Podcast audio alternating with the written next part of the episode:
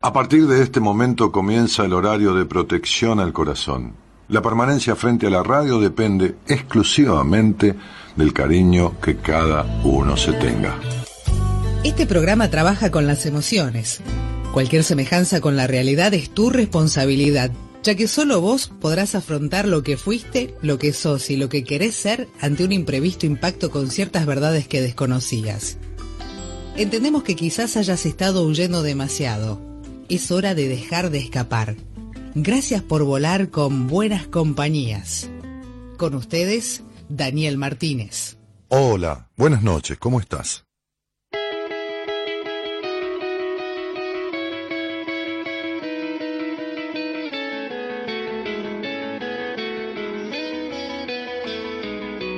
Cuando la vida me da golpes y me manda para el suelo es cuando yo más siento que tengo que levantarme, que dar la cara al miedo.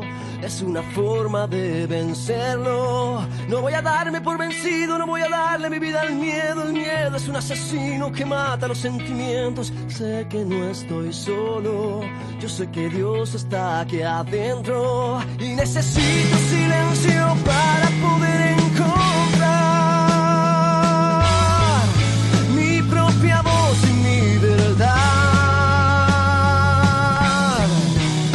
Final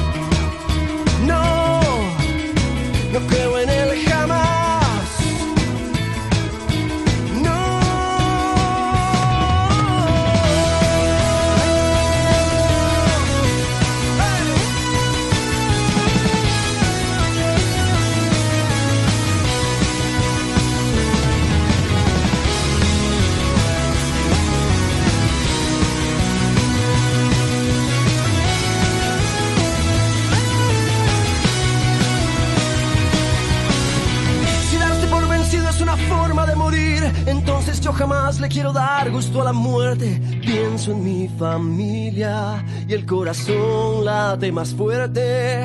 Que no se puede vivir pensando cuándo se va a morir. Vivir sin soñar es tanto como morir estando vivo. Yo creo en el presente y eso me aleja de la muerte. Y necesito silencio para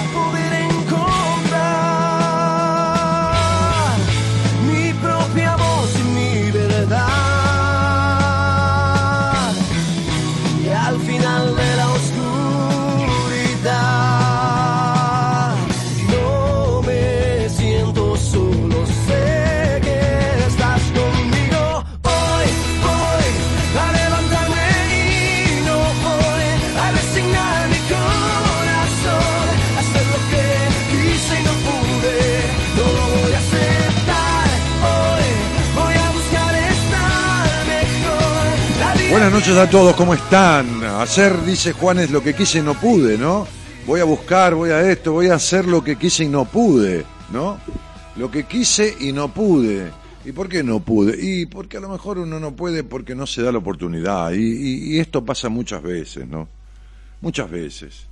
Hacíamos un posteo hoy en, Instagram este, que, que tiene que ver con... eh, ayer la noche fuimos a, a cenar con mi mujer a un, a, una- a un lugar muy lindo acá en Buenos Aires que yo no conocía y, y- ella armó un video y lo posteó en el Instagram y en Facebook. Este, sí, está en Instagram. ¿Qué, ¿No lo tenés? ¿Cómo no? ¿Cómo no va a estar si lo pusimos anoche? Ah, bueno, ¿se lo mandaste? Bueno, mándaselo. Este... No, no era para pasarlo, pero no importa, él no sabía que tenía que mandarlo, yo tampoco. Eh, eh, eh.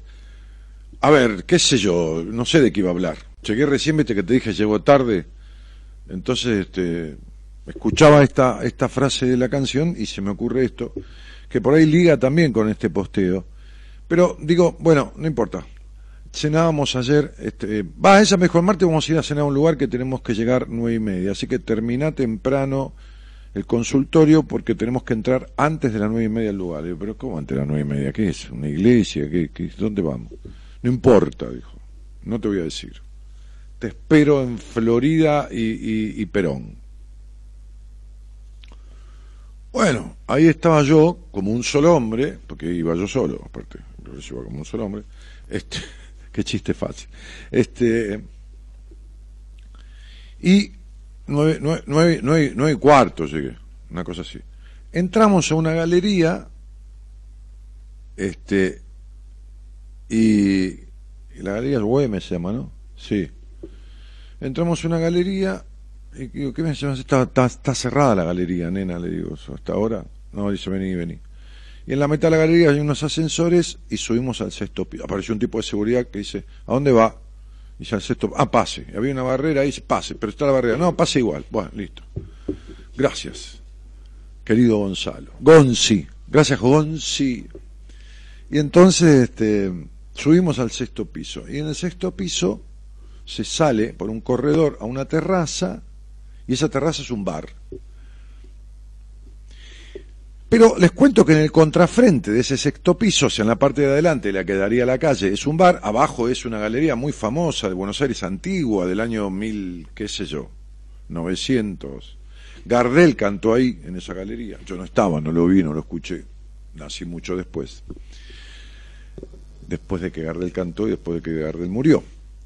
Este, y entonces en ese mismo sexto piso, qué loco, ¿no? Me contaba Gabriela, en la parte de atrás, digamos en, el contrafrente, está el departamento en donde vivió, cuando vivió este, en Buenos Aires, Saint de Superi.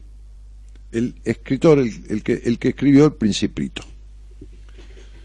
Que vivió en Buenos Aires, vivió en la costa también, este, este, y bueno, vivió por donde vivió.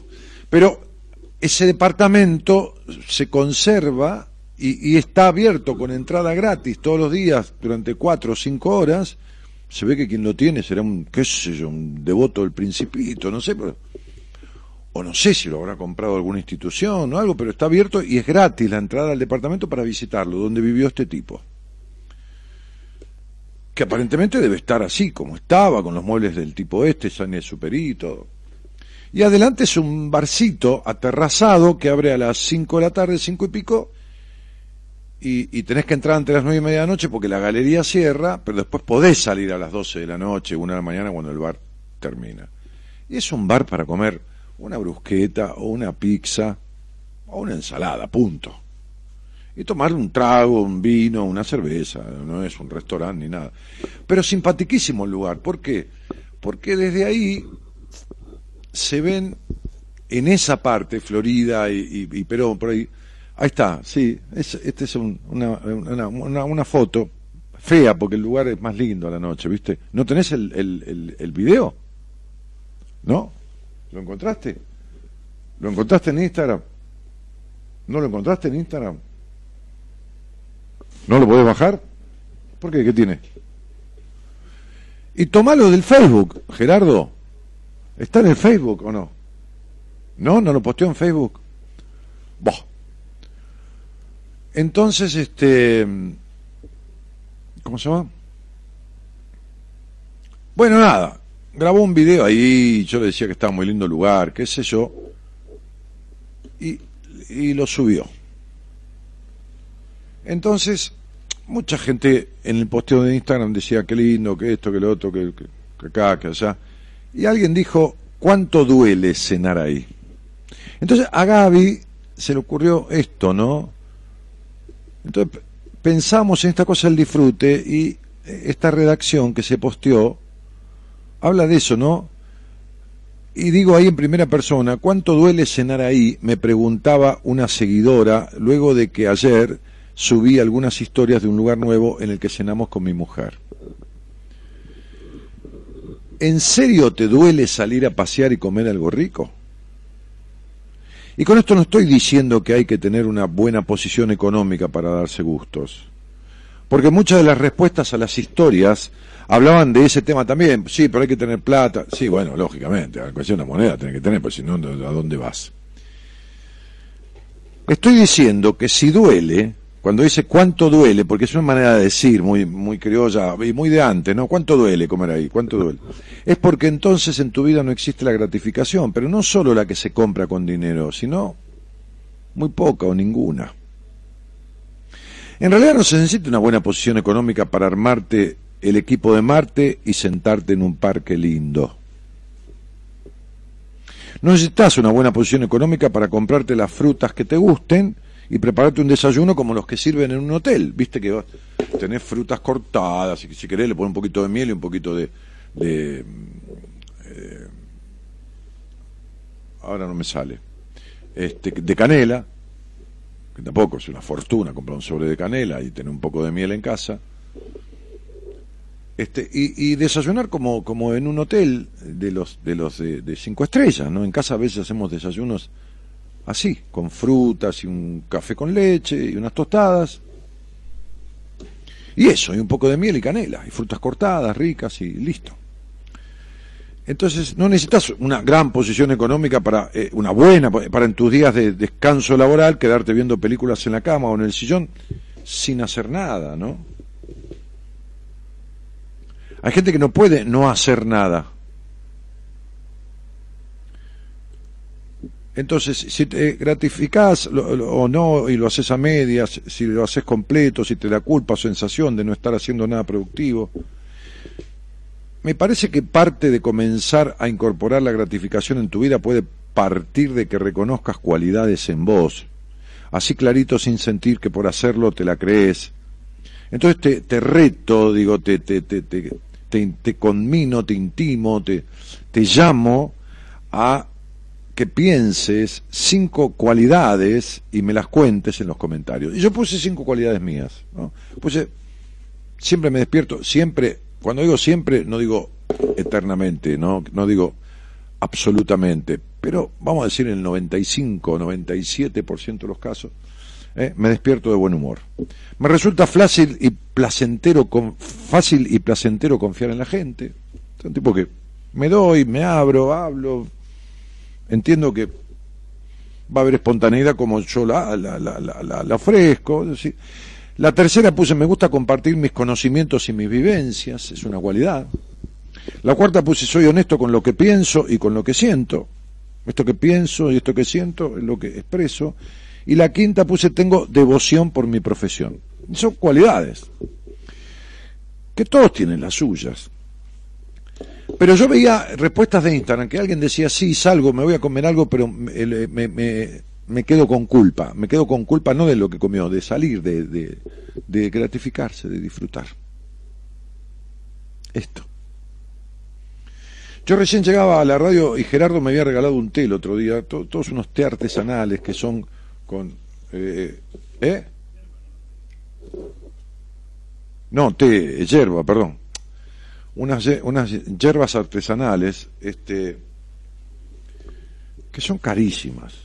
Son muy caras estas cosas, son re caras. Y, qué sé yo, de dónde las choreó, que se las regaló, no sé, pero bueno. Y el otro día me regaló una que tenía hasta, hasta, hasta toques de pimienta, bueno, muy rica.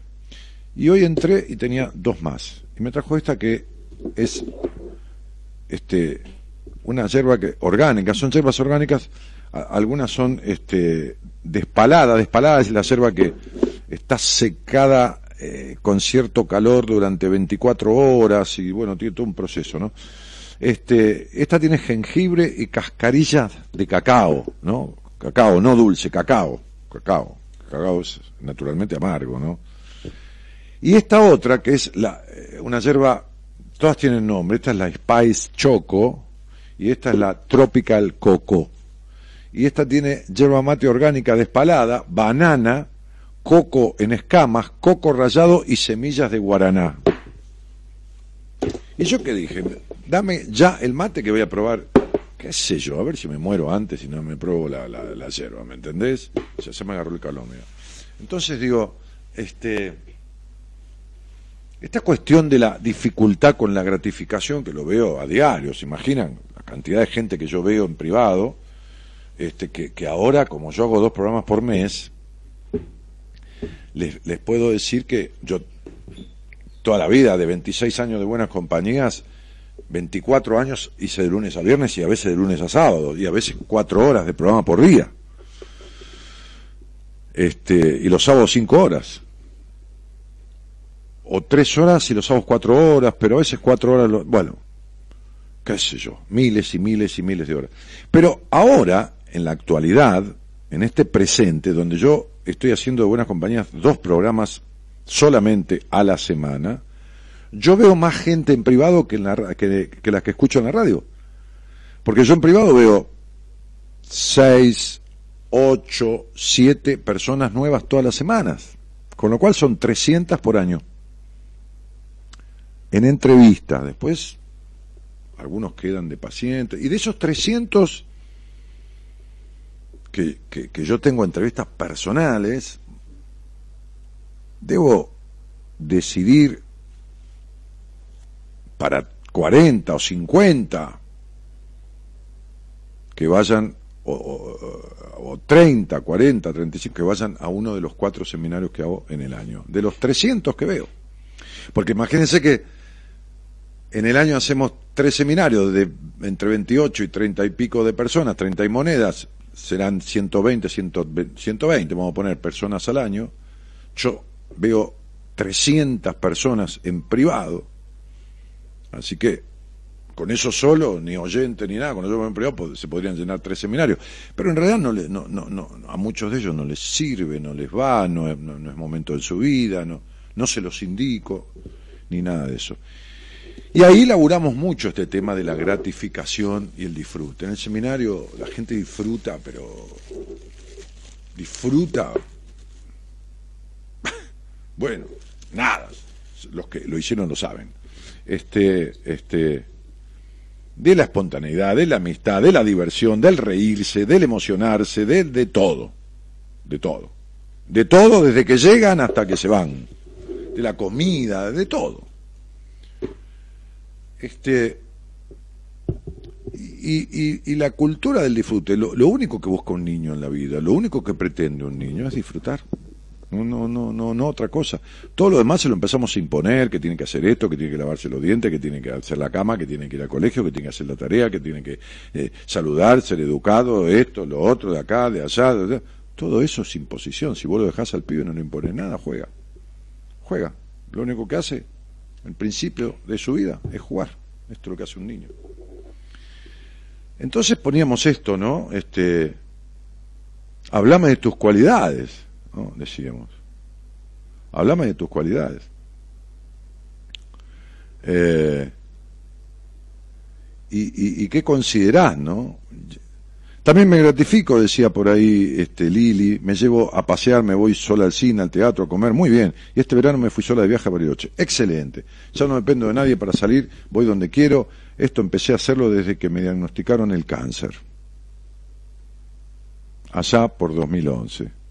Así ando por la vida, ¿viste cómo es increíble, ¿no? Hacemos transformaciones o cambios. Este es un cambio de hábito a partir de tocadas de fondo, ¿no? Es, po- es poca la gente que hace este tipo de grandes cambios, ni hablar de transformaciones, así porque sí, ¿no? Soy divertida y positiva, decía Janina, soy coherente con lo que pienso, digo y hago, soy una persona en la que se puede confiar y confío en los demás. Sé disfrutar de las cosas que elijo hacer, disfruto siempre de aprender y mejorar, dice Janina Mateucci, que no la vi, no la vi nunca en el chat, la, veo ahora, sí, en, la página de Facebook, pero creo que creo no haberla leído en el chat. Este, soy generosa, amable y me gusta comer, reír y ser positiva, dice Karina Frías. Eh, ¿Qué más? A ver, este. Shirley Suleiman, tengo la cualidad de saber escuchar al otro, ser sensible, simpática, me gusta compartir momentos con mis primos y estoy en las buenas y en las malas. Ok, sí, hoy te viene una entrevista y Ni hablar que todo esto no coincide con nada de lo que es la realidad de tu vida. ¿Ok? Con nada. Y lo hablamos y bueno, y te quedó clarísimo, ¿no? Justamente te veo en la entrevista y te veo acá. Eh, no todos tienen la oportunidad de estar en esos lugares, pero sí ser agradecidos de lo que pueden hacer, disfrutar amigos y familiares, los que tengan, disfrutar el poder andar, observar la naturaleza, apreciar un libro. Sí, no todos tienen la oportunidad de estar en ese lugar que tuve yo, una terraza tomando una copa de vino, que salía 190 pesos. Eso es todo. Ese es todo el quilombo de la grandilocuencia de ese lugar. El lugar es espectacular, tiene todas las, todas las cúpulas de Buenos Aires iluminadas de los viejos edificios de Buenos Aires, los viejos edificios de Buenos Aires que tenían siete, ocho pisos y las cúpulas, y están todas iluminadas, ¿no? Como si fuera otro país. Y nada más, y el café ahí vale 100 pesos. Bueno, está bien, no se puede ir todos los días, pero tampoco es este el Morin Rouge, o sea, a ver, Evidentemente, alguien que está en el Chaco, ¿para qué mierda va a venir acá para ir al sexto piso de, un edificio, de una galería? Ya sé que la oportunidad que estando por acá, pero hay gente que vive enfrente y no fue nunca en la puta vida, ¿eh? Yo les estoy hablando de la capacidad de disfrutar más que de la posibilidad. Porque vos te crees que, que, que, hace falta un, un, un champán cristal que vale 400, 500 dólares la botella, o el otro día estaba en un bar con un amigo y le gustó una botella y, me dijo, qué lindo, qué linda botella de coñac, es importado, me la compraría. Voy a la barra y le digo al encargado, che, Marco, ¿cuánto cuesta esa botella de, de coñac este, francés con coñac de champán? ¿Qué sé yo que decía? 20 mil pesos. Y le digo, mi amigo, sale 20 lucas la, dice, deja, deja. Entonces, y, el, el, encargado del lugar, este muchacho Marcos, un divino, este, me dice, mira, acá hay una que es. Entonces me muestra una botella de coñac que estaba en la vitrina del mostrador del bar, de cristal de Bacará. La botella sola vacía en Estados Unidos como, como prenda de, digamos, de, qué sé yo, viste que hay tipo que comprar una botellita vacía de Coca-Cola del año 1935. La botella sola vacía en Estados Unidos vale 800 dólares, o sea, estamos hablando de 50 mil pesos la botella vacía de ese coñac de cristal de Bacará. Cristal de Bacará, ¿te imaginas que esto es una cosa lo más caro del mundo en vidrio, lo más caro del mundo? Pero adentro encima tiene un licor. La botella completa con todo así, el estuche y todo vale 6 mil dólares.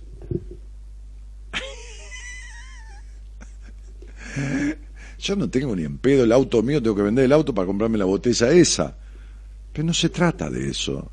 Se trata que yo me tomé un café con él ahí, que es otra terraza de Buenos Aires. Pagué el café 100 pesos, en un piso 15 mirando todo el río y todo lo demás. Nos tomamos un café ahí, un cortado, va, charlando un rato. Y lo pasamos de puta madre. Este es el punto. Hay tipos que también tienen mucha guita y se sientan a tomar un café y lo pasan bien. Y hay otros que se compran esa botella de cosas para decir que tienen esa botella que vale seis mil dólares y lo pasan para el culo. Em, eh, internamente están mal. Yo no hablaba de la posibilidad económica, hablaba del permiso del disfrute, que no tiene un carajo que ver con la posibilidad económica. Sabemos que si estás tirado en una esquina y no tenés donde dormir y tenés hambre, ya sabemos que es imposible ya, ya, ya sabemos que es imposible. Entonces, digo, no estamos hablando de esos casos extremos, pues si hablamos de casos extremos, entonces también hablemos, una persona que está tirada y enferma, pobre, en un hospital, ¿de qué, le vamos a hablar de disfrutar? Si está jodida ahí, se tiene que estar curando. Estamos hablando del alpedismo en la vida, no del alpinismo, del alpedismo. ¿Entendés? De vivir al pedo, al recontrapedo. Y no digo como teta de monja, porque hay monjas que usan las tetas. Digo, digo, recontra al pedo. En esta, en este eterno transitar insípido, insípido. O sea, sin gusto. por la vida. No digo inoloro, porque inoloro sería sin olor. Y no, esas vidas que tienen olor a mierda. Porque están mal vividas, porque están vividas para la mierda. Y, esto tiene mucho que ver con la actitud que uno toma. Tiene mucho que ver con la actitud que uno toma.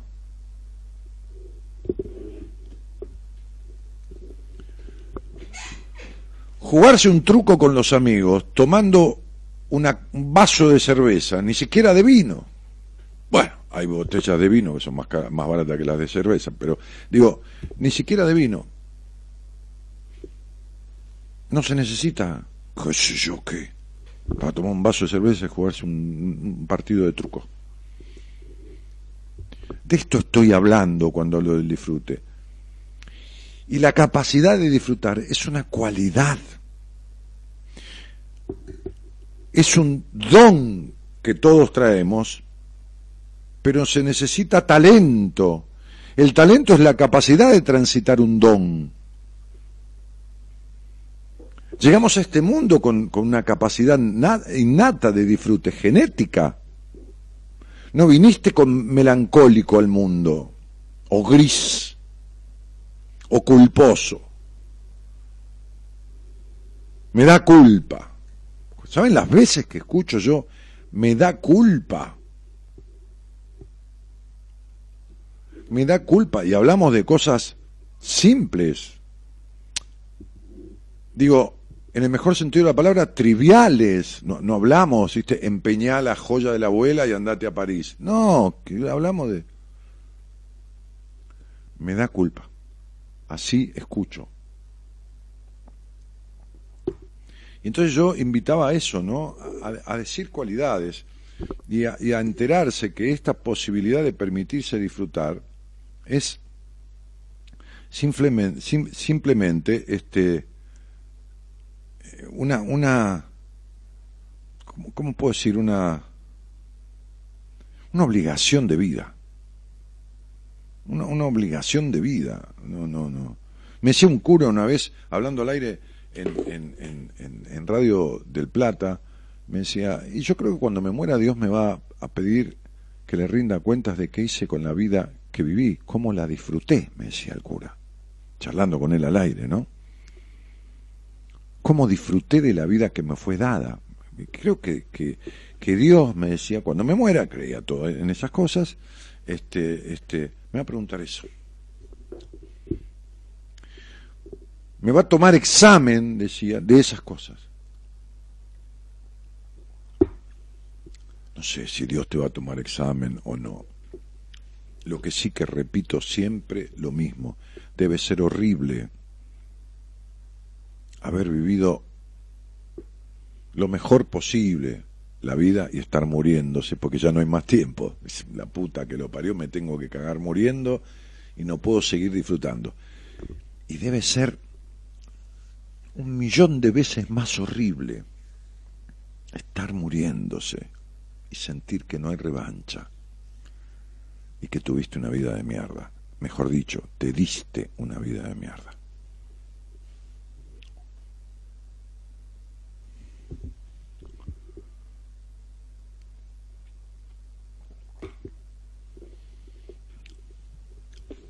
De esto se trataba esta cuestión de cuando me puse los auriculares y escuché esa introducción de, de Juanes cuando decía, y haré lo que quise y nunca pude, lo que quiso hacer y nunca pudo,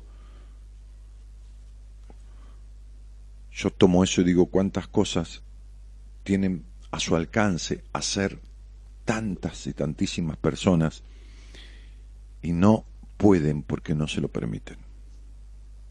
Es decir, no lo concretan porque no se lo permiten. Es todo un tema este, de esta tradición judeo-cristiana, ¿no? que, viene de, del Antiguo Testamento, viene de, de, todo esto, del sufrimiento, ¿no? Pueblo sufrido, el judío y el cristiano, te imaginás, ¿no? Los judíos perseguidos hasta la puta madre que lo parió, los cristianos que lo tiraban a los leones. Y, y se tenían que esconder en las catacumbas y todo esto, y todos perseguidos. Un quilombo, un quilombo cagados de hambre, el otro tuvo que multiplicar los peces y los panes ahí, este, qué sé yo, cuánta cantidad de pescado tuvo que... El hombre, darle, quedó agotado, por Quilombo infernal. Entonces, este, este, ese mandato, ganarás el pan con el sudor de tu frente. ¿Por qué con el sudor? O sea, yo me, voy a ir al infierno, pero estoy recontracagado, me voy a ir al infierno, me voy a quemar. Aparte que Dios hijo de puta, ¿no? El que inventaron, un Dios que te quema. Imaginad, vení para acá, vení para acá, vení. Y te mete en el fuego y el tipo mira cómo carajo te estás prendiendo fuego el alma y sufriendo por toda la eternidad. Un Dios hijo de puta, o sea, el que te inventaron ahí la, la iglesia, un Dios hijo de puta. Como me decía un obispo que fue mi, mentor, ¿no? El tipo que me impulsó muchas cosas en la vida, en la, política, entonces me decía, no vas a ser tan pelotudo de creer en el castigo de Dios, ¿no? Eso es para los chupacirios, decía. Total se murió, ya, ya, no calienta que que cometa la infidencia de contar lo que me decía. No vas a ser tan boludo, no me dijo pelotudo, no vas a ser tan boludo de creer en el castigo de Dios, ¿no? Tan boludo. Eso es para los chupasirios. Claro, ¿cómo vas a creer que algo, porque no es alguien, algo supuestamente que existiera y que es infinita bondad y todo amor, dice cuando estudia catecismo, ¿no? Infinita bondad y todo amor amor. Alguien que es amor te castiga con esto y te manda un castigo. Este es el castigo que Dios me mandó, pero qué hijo de puta. La gente está en pedo, ¿no? Escucho, a veces llego a la madrugada y pongo un flaco que parece que tiene mitad tuberculosis, mitad este este ¿cómo se llama? Este esto esta cosa que es jodida, ¿no? Que es, este, el petit mal, el, que te mordes y todo, ¿no? no me acuerdo. Este, no me sale la palabra. Mitad epilepsia, mitad tuberculosis, mitad, este, este, eh, eh, ¿cómo se llama? Este, eh, esto que te pone los ojos color de huevo, como salido para afuera como huevo. Un personaje, un personaje habla así, y digo, ¿qué dice este hijo de puta? Dice la gente, y lo señala todo, ¿no? Ponte de pie y ponete de pie, le dice, y todos se ponen de pie, porque vos, y vos tenés la obligación de predicar, ir a ver a quien está fuera del camino del Señor y traerlo. Pero qué hijo de mil puta, digo yo, ¿no? Pobre, el otro lo hace sentir un culpable de mierda porque no trajo a nadie. Y, eso viene de esa hija de putés, de tradición, de el sudor de la frente, el infierno, el castigo. ¿Qué mierda vas a disfrutar? ¿Pero entendés? O sea, ¿qué haces ahí que te estás tocando, que Dios te mira, te mira en todos lados donde estés? No te vas a tocar, porque tocarte es pecado.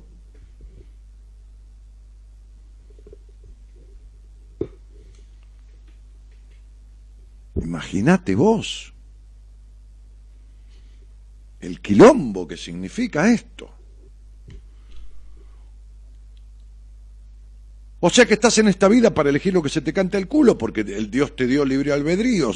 Esta es la base de las religiones. Y cuando elegís lo que se te canta al culo, ¡sa! te castigó. ¡Chao! Y no solo que te castigó ahora, con ese matrimonio de mierda o, con el con que chocaste, se te hizo mierda el auto, pues todos son castigos de Dios. Hay gente que no, esto, esto es un castigo, esto es un castigo de Dios. en vez de asumir la responsabilidad de lo que está haciendo para la mierda, le echa la culpa a Dios. No solo eso, sino que te vas a morir y encima que te vas a morir, te vas a quemar en el infierno para toda la cosecha. Es maravilloso. ¿Qué mierda vas a disfrutar? Dejate hinchar las pelotas. O sea, con todo eso. Con todo eso.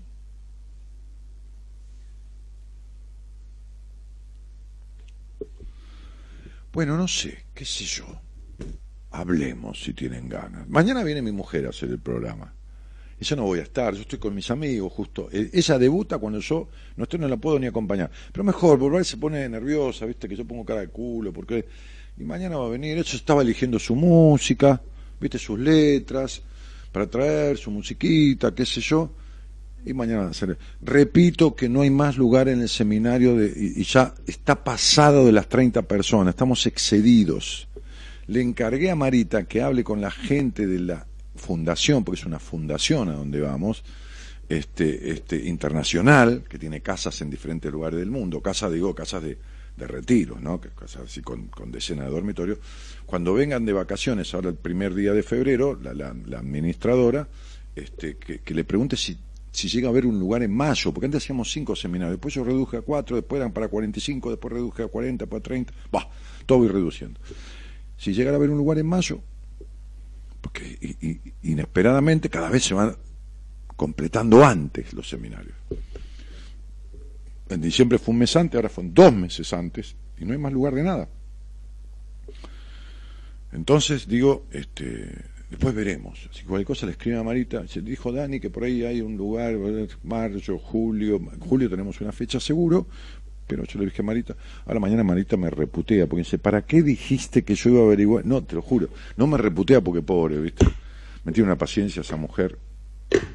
Este, este, pero me- no me putea en arameo, pero me putea este, para adentro. Pues dice, pero ¿para qué dijiste? ¿Para qué dijiste que me escribieron? ¿Qué, onda la, la yerba? No, espectacular. Esta, la de coco con... Esta, esta, esta no, espectacular. Tiene un gusto, esto, esto es espectacular. Espectacular. Voy a llevar a seminario para dar un poquitito. Enrique hace unos mates de puta madre. Y Enrique tiene una paciencia divina. No te olvides que fue cura 13 años. ¿Entendés? Tiene una paciencia divina. Aparte debe ser que el tipo debe bendecir el agua, ¿me entendés? La bendice el agua y la puta que lo parió le sale un mate. Es un mate bendito el que hace, ¿me entendés?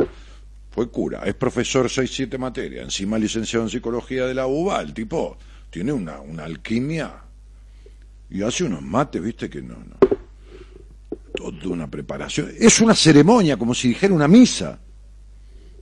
Así que el martes creo que va a venir a casa, Enrique. Voy a llevar esta yerba, decir, toma Enrique, esta yerba vale 250 pesos o 300 el cuarto kilo. No, no. Busca, busca, busca mercado. Busca mercado. ¿Eh? 400, ahí está. Bueno, 400 el cuarto kilo. Quiere decir que vale 1.600 pesos el kilo. Mira, ya estoy por cerrarla, porque tengo, voy a buscar un amigo tiene una máquina de esa para hacer bolsitas de polidero. La- le digo que la cierra acá, viste, la bolsita, que la queme, la cierre y la, pongo en Mercado Libre y la ven. Boludo, Cuatro gambas, ocho gambas. Me tomo un par de botellas de vino de puta que lo parió, un catena Malbec Malbec, me tomo, ¿me entendés? Déjame de joder. 400 mango el cuarto kilo. Encima te chorea, no tienen un cuarto kilo, tiene 240 me parece, ¿no? Ah, 250. Boh, qué gente decente. Este, 250 gramos tiene. O sea que vale a razón de 1.600 pesos el kilo de yerba. Es como, ¿cuánto vale el kilo de yerba así? No sé, porque compra mi mujer últimamente. 200 mangos, ¿cuánto vale el kilo de yerba? ¿Eh? ¿200 por ahí? Bueno, los 1600. En fin, ¿qué vamos a hacer? Bueno, no hace falta yerba de 1600 para disfrutar un mate. Para nada, tampoco. No es, necesario. Bueno, vamos a leer, a, a- a- qué lindo el programa de tu esposa. Sí, háganle la gamba mañana a Gaby. Yo no estoy, voy a estar con mis amigos cenando justo los jueves. Yo me voy para allá. eh. Entonces me dijo, hoy me dijo, dame un beso, te vas, dame un beso, que por ahí no nos vemos hasta el viernes. digo, ¿por qué? ¿Qué pasa? ¿Vas a salir con tu novio? No, mañana hago el programa y vos no estás. Y te va, ¿eh? Pero vengo y por ella está dormida, o, te- ¿entendés? ¿Qué querés? ¿La despierto? Sí, duerme conmigo, pero ¿y? Por ahí no nos vemos hasta el viernes, porque le decís que está durmiendo, no nos vemos. Si está durmiendo con los ojos cerrados, no ves, Gerardo. ¿Qué querés que te diga? Bueno. Entonces, este, hice una sopa hoy que ni te cuento. Entonces, eh, eh, digo, ¿qué pasó acá? Comito se me, se me, se me, se me complicó todo, me parece. ¿eh? Se me borró todo. los comentarios, todo, comitos, ¿qué hago? Mirá. Hice cagada, ¿no? ¿Eh? ¿Qué hice? Y todos los comentarios que había ahí, se fueron todos, cargar de nuevo, poner. Te lo pido por favor. Bueno, aguanten, ¿eh? Están todos los comentarios en blanco.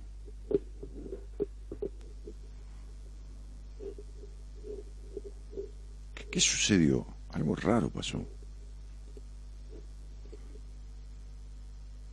No lo sabe arreglar. Estaría distraído hablando con mujeres. Daniel Martínez, abrir el enlace.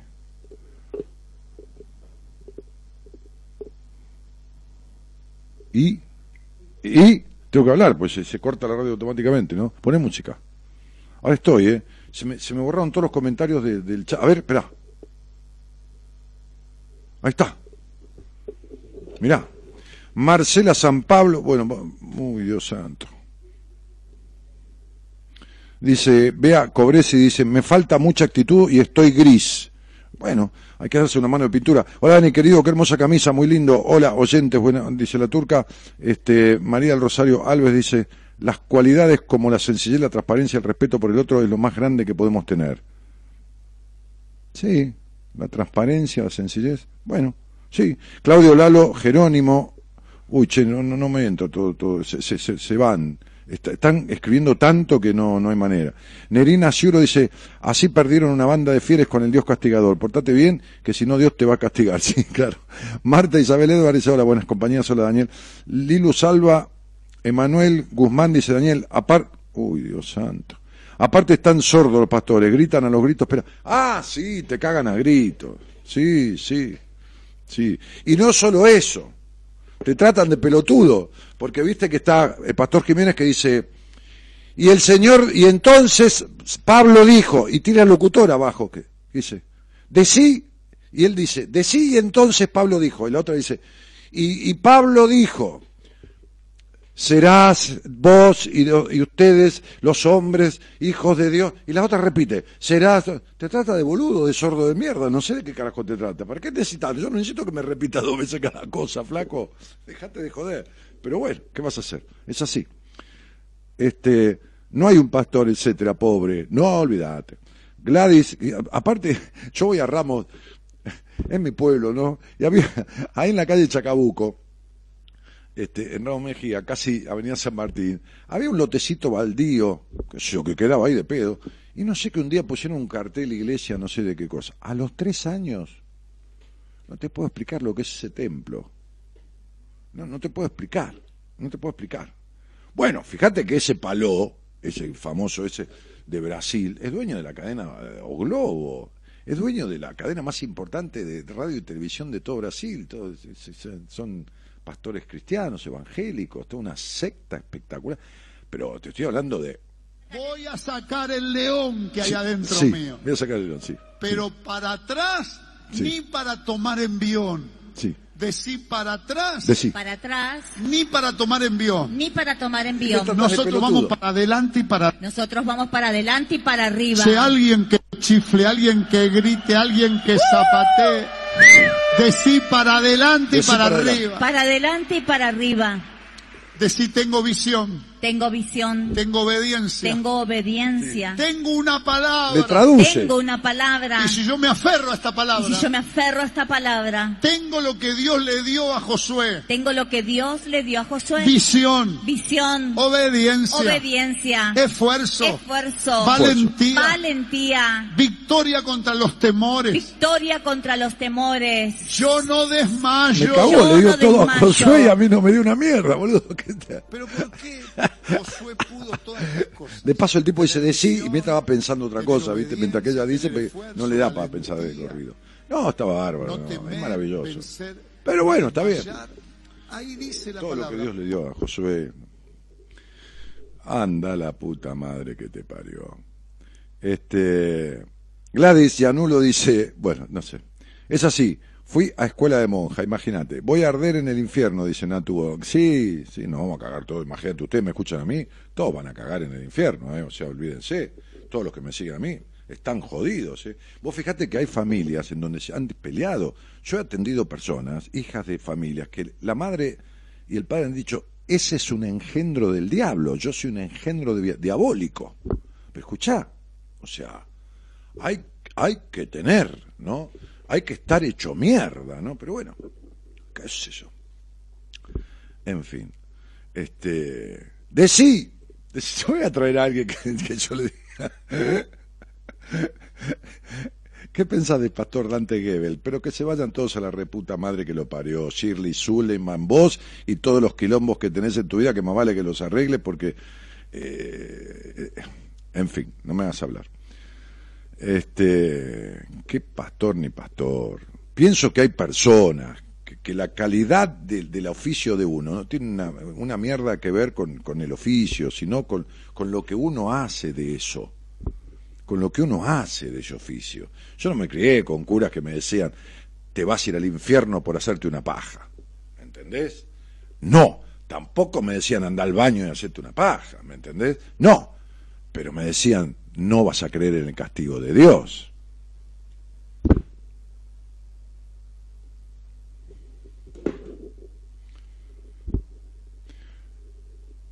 Entonces, viste, es decir, hay maneras y maneras. Francisco Rubio dice, ¿cómo hace esa gente como el pastor para vivir sin culpa de cagarle la vida a todas esas personas que se aferran a esa religión porque la están pasando mal? Pues son psicópatas. Es un psicópata. ¿Qué, duda te cabe? Eso, es- eso es un psicópata. Hay diferentes clases de psicópata. ¿Me entendés? O sea, como hay diferentes clases de ladrones. Una vez yo estaba cerrando el portón de, de- la casa donde vivía con mis viejos, que es la casa de mis viejos. Este, yo era ese año tendría 75, di- 20 años, dice, 20, 21 años, voy a cerrar el portón, había entrado el auto, había salido con el auto de mis viejos, y voy a cerrar el portón, me encañó, me mete un tipo, un revólver en la frente y otro un revólver en el estómago. Aparecen de los costados, ¿viste? Cuando vas a cerrar la última hoja de portón, cerrado a mano, no era automático, ni eléctrico, ni nada. Bueno, olvídate. ¿Cuál es uno de mis mayores recursos? Y hablar. ¿Qué voy a hacer? Si me dejas hablar, entonces, dice, queda tranquilo, me dicen los tipos. Dice, sí, le digo, estoy tranquilo, queda tranquilo vos, le digo, que me estás apuntando. No, no, está todo bien, queda tranquilo. Bueno, le digo, mirá, adentro está mi mamá, mi tía que se enferma del corazón y mi hermana. Mi viejo no está. Dos cosas. Si van a tocar a alguna de las mujeres, péguenme un tiro ahora, les dije porque me van a tener que matar. Me dijo, no, loco, nosotros no hacemos esas cosas. Bueno, y la segunda cosa es, no entren los dos conmigo. Pero escúchenme la conversación, ¿eh? Entre uno conmigo y yo le voy a avisar a mi vieja que está en la cama que esto es un robo, pero si entran los dos se van a cagar todo. Entonces uno le dijo al otro, anda vos con él y avísame. Y así fue. Y cuando se llevaban lo que se llevaron, unos mangos que había en casa, de casa de gente laburante, porque no, no, no, no, ninguno fue millonario, mis viejos, ni nada, ¿no? Este, ni yo tampoco, ¿no? Este, mi mamá le dijo, ah, le pidió el, el- el reloj, que esto y que otro, eh, entonces mi mamá lo miró, mi mamá estaba en la cama y se quedó en la cama. Dijo, por favor, no me saque el anillo de casada. El tipo, ¿sabes qué le dijo? Todas las mujeres me piden lo mismo, quédeselo, señora. Y se fueron. Yo le ofrecí sacar el auto, digo, ¿querés que saque el auto? ¿Y te lo llevas? No, me dijo, no precisamos el auto. Está bien, vos vas a decir tuve suerte, entonces está bien, bueno, ponele lo que quieras. Pero otro te corta el dedo con anillo y todo, ¿entendés? Entonces hay diferentes clases de psicópatas también. Porque es psicópata el tipo que maneja a la mujer con la guita y no la deja ni salir, ¿no? Mi marido no me deja salir, me dicen algunas mujeres en privado, mi marido no me deja salir. Tienen 40 años, 50 años. ¿Está? Entonces, tienen el culo más grande que la silla donde se sientan, de criar culo de estar al pedo en la vida, ¿entendés? Si hay una cosa terrible en la vida, es una mujer al pedo. Porque los tipos, como no tenemos mucho cerebro, ¿viste? Nos da para mirar un partido, la mina te dice, ¿qué estás haciendo? Mirar un partido, pero ¿en qué pensás? En nada, no puedo pensar en nada, estoy mirando un partido. No, no, no somos bipensadores. No, los tipos somos más ¿Entendés? Elementales, más perros. En vez de la mina, no. La mujer piensa y piensa, tiene una capacidad de pensar 200 cosas a la vez. ¿Por qué pobre piensa tanto? Y porque le prohibieron expresarse, entonces lo único que le queda es pensar. Entonces imagínate una mina pensando todo el día y al pedo. Al pedo, sin hacer nada. Y no me diga, ay, pero hay que cocinar y lavar, pero para un poquitito, que eso, mucama. Está bien, si no tenés quien lo haga, tenés que hacer algo. Pero también el tipo, yo voy a mi casa, cocino, voy a hacer compras, qué sé yo. Buah. Entonces hay psicópatas y psicópatas. Entonces es tan psicópata el tipo que somete a la mina con el dinero, a la mina, a la esposa, al hijo, no importa, quien carajo sea, como el que le prende fuego. Pero son dos clases, otro golpea, otro la trata de puta todo el tiempo. ¿Entienden? El otro día una mina en Rosario, en Santa Fe, se quemó la cara a ella con alcohol para ser más fea, para que el novio no la cele tanto. Ahí salió en todos los medios. Se prendió fuego ella para estropearse un poco la cara, para que el novio no la cele porque dice que la mina no... Mirá lo enferma que está la tipa y lo enfermo que está el tipo, porque para estar con un tipo así, te aclaro que el tipo es un enfermo, pero la mujer también está enferma. No es que esté afectada, no es que tiene una afectación, qué sé yo qué, una, una, una, a ver, un ataque de pánico, un trastorno emocional, está deprimida, no, está enferma. Es una patología severa. Estar con un psicópata significa una muy severa patología, tan severa, no igual, pero tan profundamente severa como la del psicópata. Lo que pasa que la de esa mujer, o la del tipo, porque hay tipos que están con minas psicópatas, olvídate. La del psicópata no se cura nunca. En vez de la del que está severamente afectado en cuanto a intensidad como el psicópata, sí se cura, se sana. No hay curación para un psicópata. No se inventó. No tengo registros, ni nadie que yo he conocido en mi vida que se dedica a la psicología, nada, tiene registros de un psicópata, de un psicópata. No un tipo que te psicopatea un poco, porque todos psicopateamos a alguien. Vos, Che, pero eh, no vas a venir a mi cumpleaños, che, es mi cumpleaños. Ahí te estás psicopateando. Listo, chao. Eso es psicopatear. No psicopatear, un psicópata. No histeriqueo, que yo te miro, vos estás ahí en, en la mesa del bar, chiquita, ¿eh? No chiquita por la edad, chiquita por, por decir, hola chiquita, ¿no? Bien, hola cielito. Yo te miro, te estoy mirando así y vos agarras el pelito, mirás así, como que miras y no miras. Eso es histeriquear, no es histeria. No, llorar, ¿eh? estar triste es estar triste, no es melancolía. Entonces una cosa es una cosa y otra cosa es otra cosa. Y esos tipos son psicópatas, no tienen ninguna culpa. ¿Qué culpa? Ninguna culpa. Pues tienen que tienen culpa en agarrar a, cuatro o cinco que los traen le dice- y ya están arreglados todos y, se le pone la mano en la frente y se va al piso el otro y le saca a los demonios, ¿entendés? Y esto y lo otro, ¿te crees que tiene culpa en saber que los demás están creyendo eso? Hay dos mil personas ahí adentro y el tipo se está creyendo eso.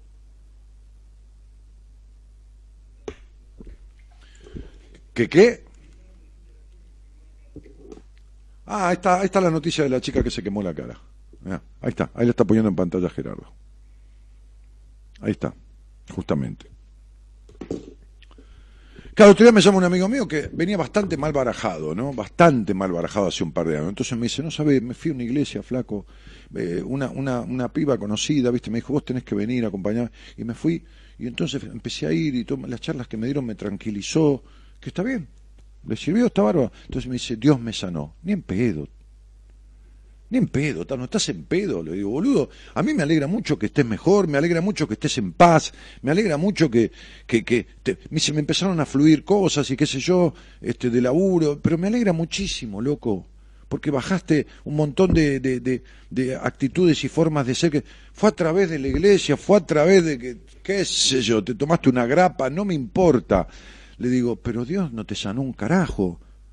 ¿Qué quiere decir? ¿Que Dios es un hijo de puta que a vos te sanó y al otro que se está cagando en una cama de un hospital muriéndose no lo sanó? Y al pobre pibe que tiene un Asperger o un autismo es un hijo de puta que lo deja Dios a, ese, a ese pendejo enfermo o afectado así, digo, pobre, con todo cariño y respeto. O un chico down. Todos tenemos discapacidades, pero bueno. O, o- a un pibe que está en una silla de ruedas. Entonces a vos te sanó, pelotudo. Déjame romper las pelotas, dije. Y ya me calenté. Me dijo, no, tenés razón. Yo me sané. Ah, bueno, entonces, dejate de hablar boludeces.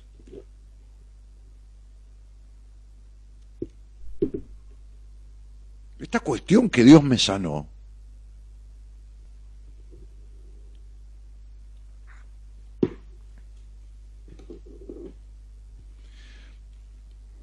Agarrate un tumor y pedile a Dios que te sane. Y no vayas nunca al médico. Como el fruto de tu programa, me encanta, dice Liliana María Gómez. Yo también. Digo, yo también me encanto. No, yo también disfruto del programa. María Fernanda Rivero, ja, ja, ja, yo fui testigo del milagro de un pastor, le quitó las caries a varios, pero no contó que una semana antes los mandó a todos al odontólogo y pensar que hay gente que les cree. Sí, claro. Nati Flores dice, qué lindo es escucharte, Dani. Emanuel Guzmán dice, además Daniel tiene que ponerse de novio con chicas que van a la misma iglesia y tienen que casarse para no tener relaciones antes de casar. No, ya sé eso. Sí, sí, por supuesto, por eso. Este viven en el mismo techo, la amenaza porque mantienen la casa, no pueden salirse ni vestirse. Ahora, ahora eh, parece que, que, la, que la, la Iglesia Católica está por dar una dispensa a ciertos sacerdotes del África, me parece, no sé de qué parte, salió una noticia también, que van a poder casarse o no sé qué carajo, ¿no? Una cosa así. Ustedes saben que hasta hace 200, 300 años, unos, unos cientos de años atrás, se permitía casarse algunos obispos, la iglesia permitió que se casaran, pero no que tuvieran relaciones sexuales, que vivieran con las esposas, pero tienen la cabeza hecha mierda, ¿no? O sea, están, eh, están hechos mierda, ¿no? Están hechos mierda. No puedes decir tantas verdades, dice acá Rosana Belafronte. ¿Qué son verdades? A vos te coinciden, te imaginás que me está escuchando alguien que ya apagó, apagó ahí, ¿no? Fíjate, una vez estaba, estábamos en radio, en radio, allá en la radio Ornequian, eh, cuando Ornequian era dueño de, América y del Plata. Dolina justo estaba en el Plata, estábamos en el mismo edificio, se había pasado del Plata y yo estaba ahí, este, este, este, se había ido de Continental y yo, que después, eh, no, se había ido, no, no, no, no, no, no, est- estaba, estaba en Continental. Bueno, no me acuerdo. Estaba este pibe Castro que se, que se suicidó, ¿te acordás? El, pibe- el periodista, ese lindo pibe, que me hizo una nota un día del programa. Bueno, ¿eh? Juan Castro, sí. Este, lindo, lindo, flaco, es un lomo barro, divino pibe. Bueno, este, eh, estaba también en la radio ahí. Y entonces sale una piba al aire, ¿no? Una chica, una chica, una mujer, no sé, 25, 30 años. Me empieza a contar que, que, en, ese, en ese momento las productoras, ahí hablando del año 2003, hace 16 años, atendían el teléfono y anotaban los mensajes. Mirá, te hablo como si fuera la edad de Pedro Picapiedra, hace 16 años de esto, no, hace ocho siglos. Fíjate cuánto hace que hay eh, eh, WhatsApp, ocho años, siete, ocho años, nada. Parece que nacimos con el WhatsApp. Bueno, entonces la- ella empieza a pegar, y que, que no, que le pegaba el novio o el marido, qué sé yo, y yo le digo, mirá, esto, lo otro, ¿no? Bueno, hablando, y llama una, ¿no? Una señora. Y le dice, hola, sí, la productora estaba Mariana, en ese momento otra chica más, este, bueno, ¿cómo te llamás? Esto, lo otro, ¿qué mensaje querés dejar? Este, mirá, yo soy del Opus Dei, le dice, ¿no? Que son hasta las pelotas, rígidos y ortodoxos religiosos católicos. Y lo que quiero decir es que ella algo debe haber hecho para que él la golpee y le pegue así. Algo debe hacer, que no venga a darse de víctima de esa manera. Escucha, una mujer hablando de otra mujer, del opus. Es maravilloso. Bueno, así estamos. ¿Cómo arrancó esto? ¿Y cómo mierda vas a disfrutar con esos mandatos? ¿Entendés? Pero lo tenés que romper. Es así. O, o- no los rompas. Haz un favor, mirá, agarrá la Biblia, que es más grande que el libro gordo de Petete, ¿no? Este, este, y léetela, ¿viste? Lee lo que carajo dice, porque entonces no podés creer en lo que dice, ¿no? ¿Por qué tenés que creer en todo lo que yo digo? Ni en pedo. Vos dudá, buscá, no, no tenés por qué creer. ¿Entendés? Vos podés creer en lo que yo digo, cuando yo digo trato a la gente cuatro, cinco, seis meses, fíjate quién sale a decir que no. Ahí hay 300 personas escribiendo. Vos, ¿Viste? Alguno va a aprovechar esto que digo para salir a decir, no, es mentira. Pero vos, en los meses o los años que me escuchás, ¿viste que alguien diga que no es así? Que cuando yo digo que esto, que el seminario que acá, o, o los tratamientos que hago, que no es así, que es mentira, que, to- que no es así. No, no. ¿Viste? ¿Viste? Entonces, pero igual no tienen por qué creerme. ¿Me entendés? ¿Qué haces, Laura? ¿Cómo te va, querida? ¿Cómo andas, Daniel? Bien. Bueno, ¿De dónde qué bueno eres? que te vaya bien. ¿De dónde eres? De La Rioja, ¿Y, y vivís con quién? con mi pareja. Muy bien. ¿Y escuchás este programa o me conocés o sabés de esto desde cuándo? Y hace, a ver, y uno, tengo 40 y hace 18 años más o menos. ¿Estuviste cuando fui allá? No. No, porque cuando vos estabas, a- cuando viniste para acá, yo, yo estaba viviendo en Córdoba. Ah, mira. A Córdoba no fui nunca. A Córdoba no fui nunca. No, no, no fuiste. No, no. Porque Córdoba no tenía repetidora. Radio del Plata no tenía repetidora en Córdoba. Sí atendí muchísima gente de Córdoba, ¿viste? Por el Correveidile, por el Boca a Boca, y mucha gente de Córdoba escucha. Pero no, en su momento no había repetidora, entonces la radio, la empresa que me producía, programaban los, los talleres que yo iba a dar de tres horas por diferentes ciudades del país en los lugares donde había repetidoras de la radio, ¿me entendés? Ah, para asegurarse, para asegurarse una afluencia de, de gente que justificara, bueno, todo lo que significa mover tres, cuatro personas hacia un taller, eh, hotel, alquiler del lugar, avión, eh, sonido, bueno, etcétera, ¿no? sí. Che, Lau, este, ¿y a qué te dedicas? Soy profesora de música, pero hace ya um, un año que ya no ejerzo porque por alto cargo jerárquico estoy como de licencia porque cuando me fui a vivir a Córdoba saqué esa licencia, entonces estoy con esa licencia y ahora trabajo, tengo un, un lugar de comida. ¿Pero qué quiere decir alto cargo jerárquico? No entiendo. ¿Cuál, cuál es el alto cargo? Eh, acá se llama alto cargo jerárquico cuando eh, llegas a ser vicedirectora o directora, algo así. Ah, sí, entonces llegaste a eso, no era profesora de música, era profesora, pero hiciste un, un escalafón dentro del organigrama edu- de educativo. Claro, porque yo cuando salí a los 17 años de la secundaria yo ya era profesora de música. Empecé a estudiar cuando tenía 5 años. Mira, yo también empecé a estudiar piano, piano, ¿eh? Piano. Cuando tenía- Piano, yo también piano. Cuando tenía cinco años, ¿sabés que el, el primer examen que di, lo di eh, estudiando teoría, viste que se estudiaba teoría, solfeo y todo eso? Solfeo, Sí, sí. y teoría de memoria, porque yo tenía una prima mayor que Sí. yo, este, asque- asquerosa, que me abusaba cuando yo tenía 11 años, yo tenía 16, me, me- me abusaba, viste, viste como trau- lo traumado que quedé yo de esos abusos que mi prima me toqueteaba. Este, y, y entonces, cuando yo tenía 5, ella tenía 11, este, este, y, y, y ¿cómo se llama? Estudiabas de memoria, a mí, Y- y- a mí porque no sabías leer. A mí No sabía leer. Vos fíjate, igual. vos fíjate que me acuerdo de los cinco años la definición de la música que en ese en ese libro de ese conservatorio decía la música es el arte de combinar los sonidos que se lee y se escribe con tanta facilidad como leemos y escribimos las palabras que pronunciamos. Tenía cinco años y me acuerdo de eso. Bueno, yo creo que a todos nos debe pasar lo mismo. Yo también tenía cinco años, Sí. mi, mamá, mi mamá me repetía esto y yo lo que me acuerdo es eso. Claro, no, no, si no, no lo, no lo digo porque sea una virtud, te digo porque lo repetía como un loro, no, no, no es una virtud acordarme. Eh, Te, digo en el sentido que lo- eh, iba a piano, que estaba re buena, me gustaba la profesora, este, este, era grande, pero era grande, tendría 20, 22, 21. Para vos era grande. Y era un poco grande, sí. Este, este, iba, iba, iba a piano, mi vieja rompía las pelotas, hasta que me recibí de profesor superior. Rendí en el Conservatorio Beethoven con un famoso violinista que era el director Augusto Sebastiani y Pia Sebastiani, la, la hija, una concertista de piano. Este, en el- Sí, qué bueno. Sí, en el Conservatorio Beethoven, que estaba en la Avenida Santa Fe, este, este, rendí el profesorado superior. Me acuerdo que toqué la revolucionaria de Chopin.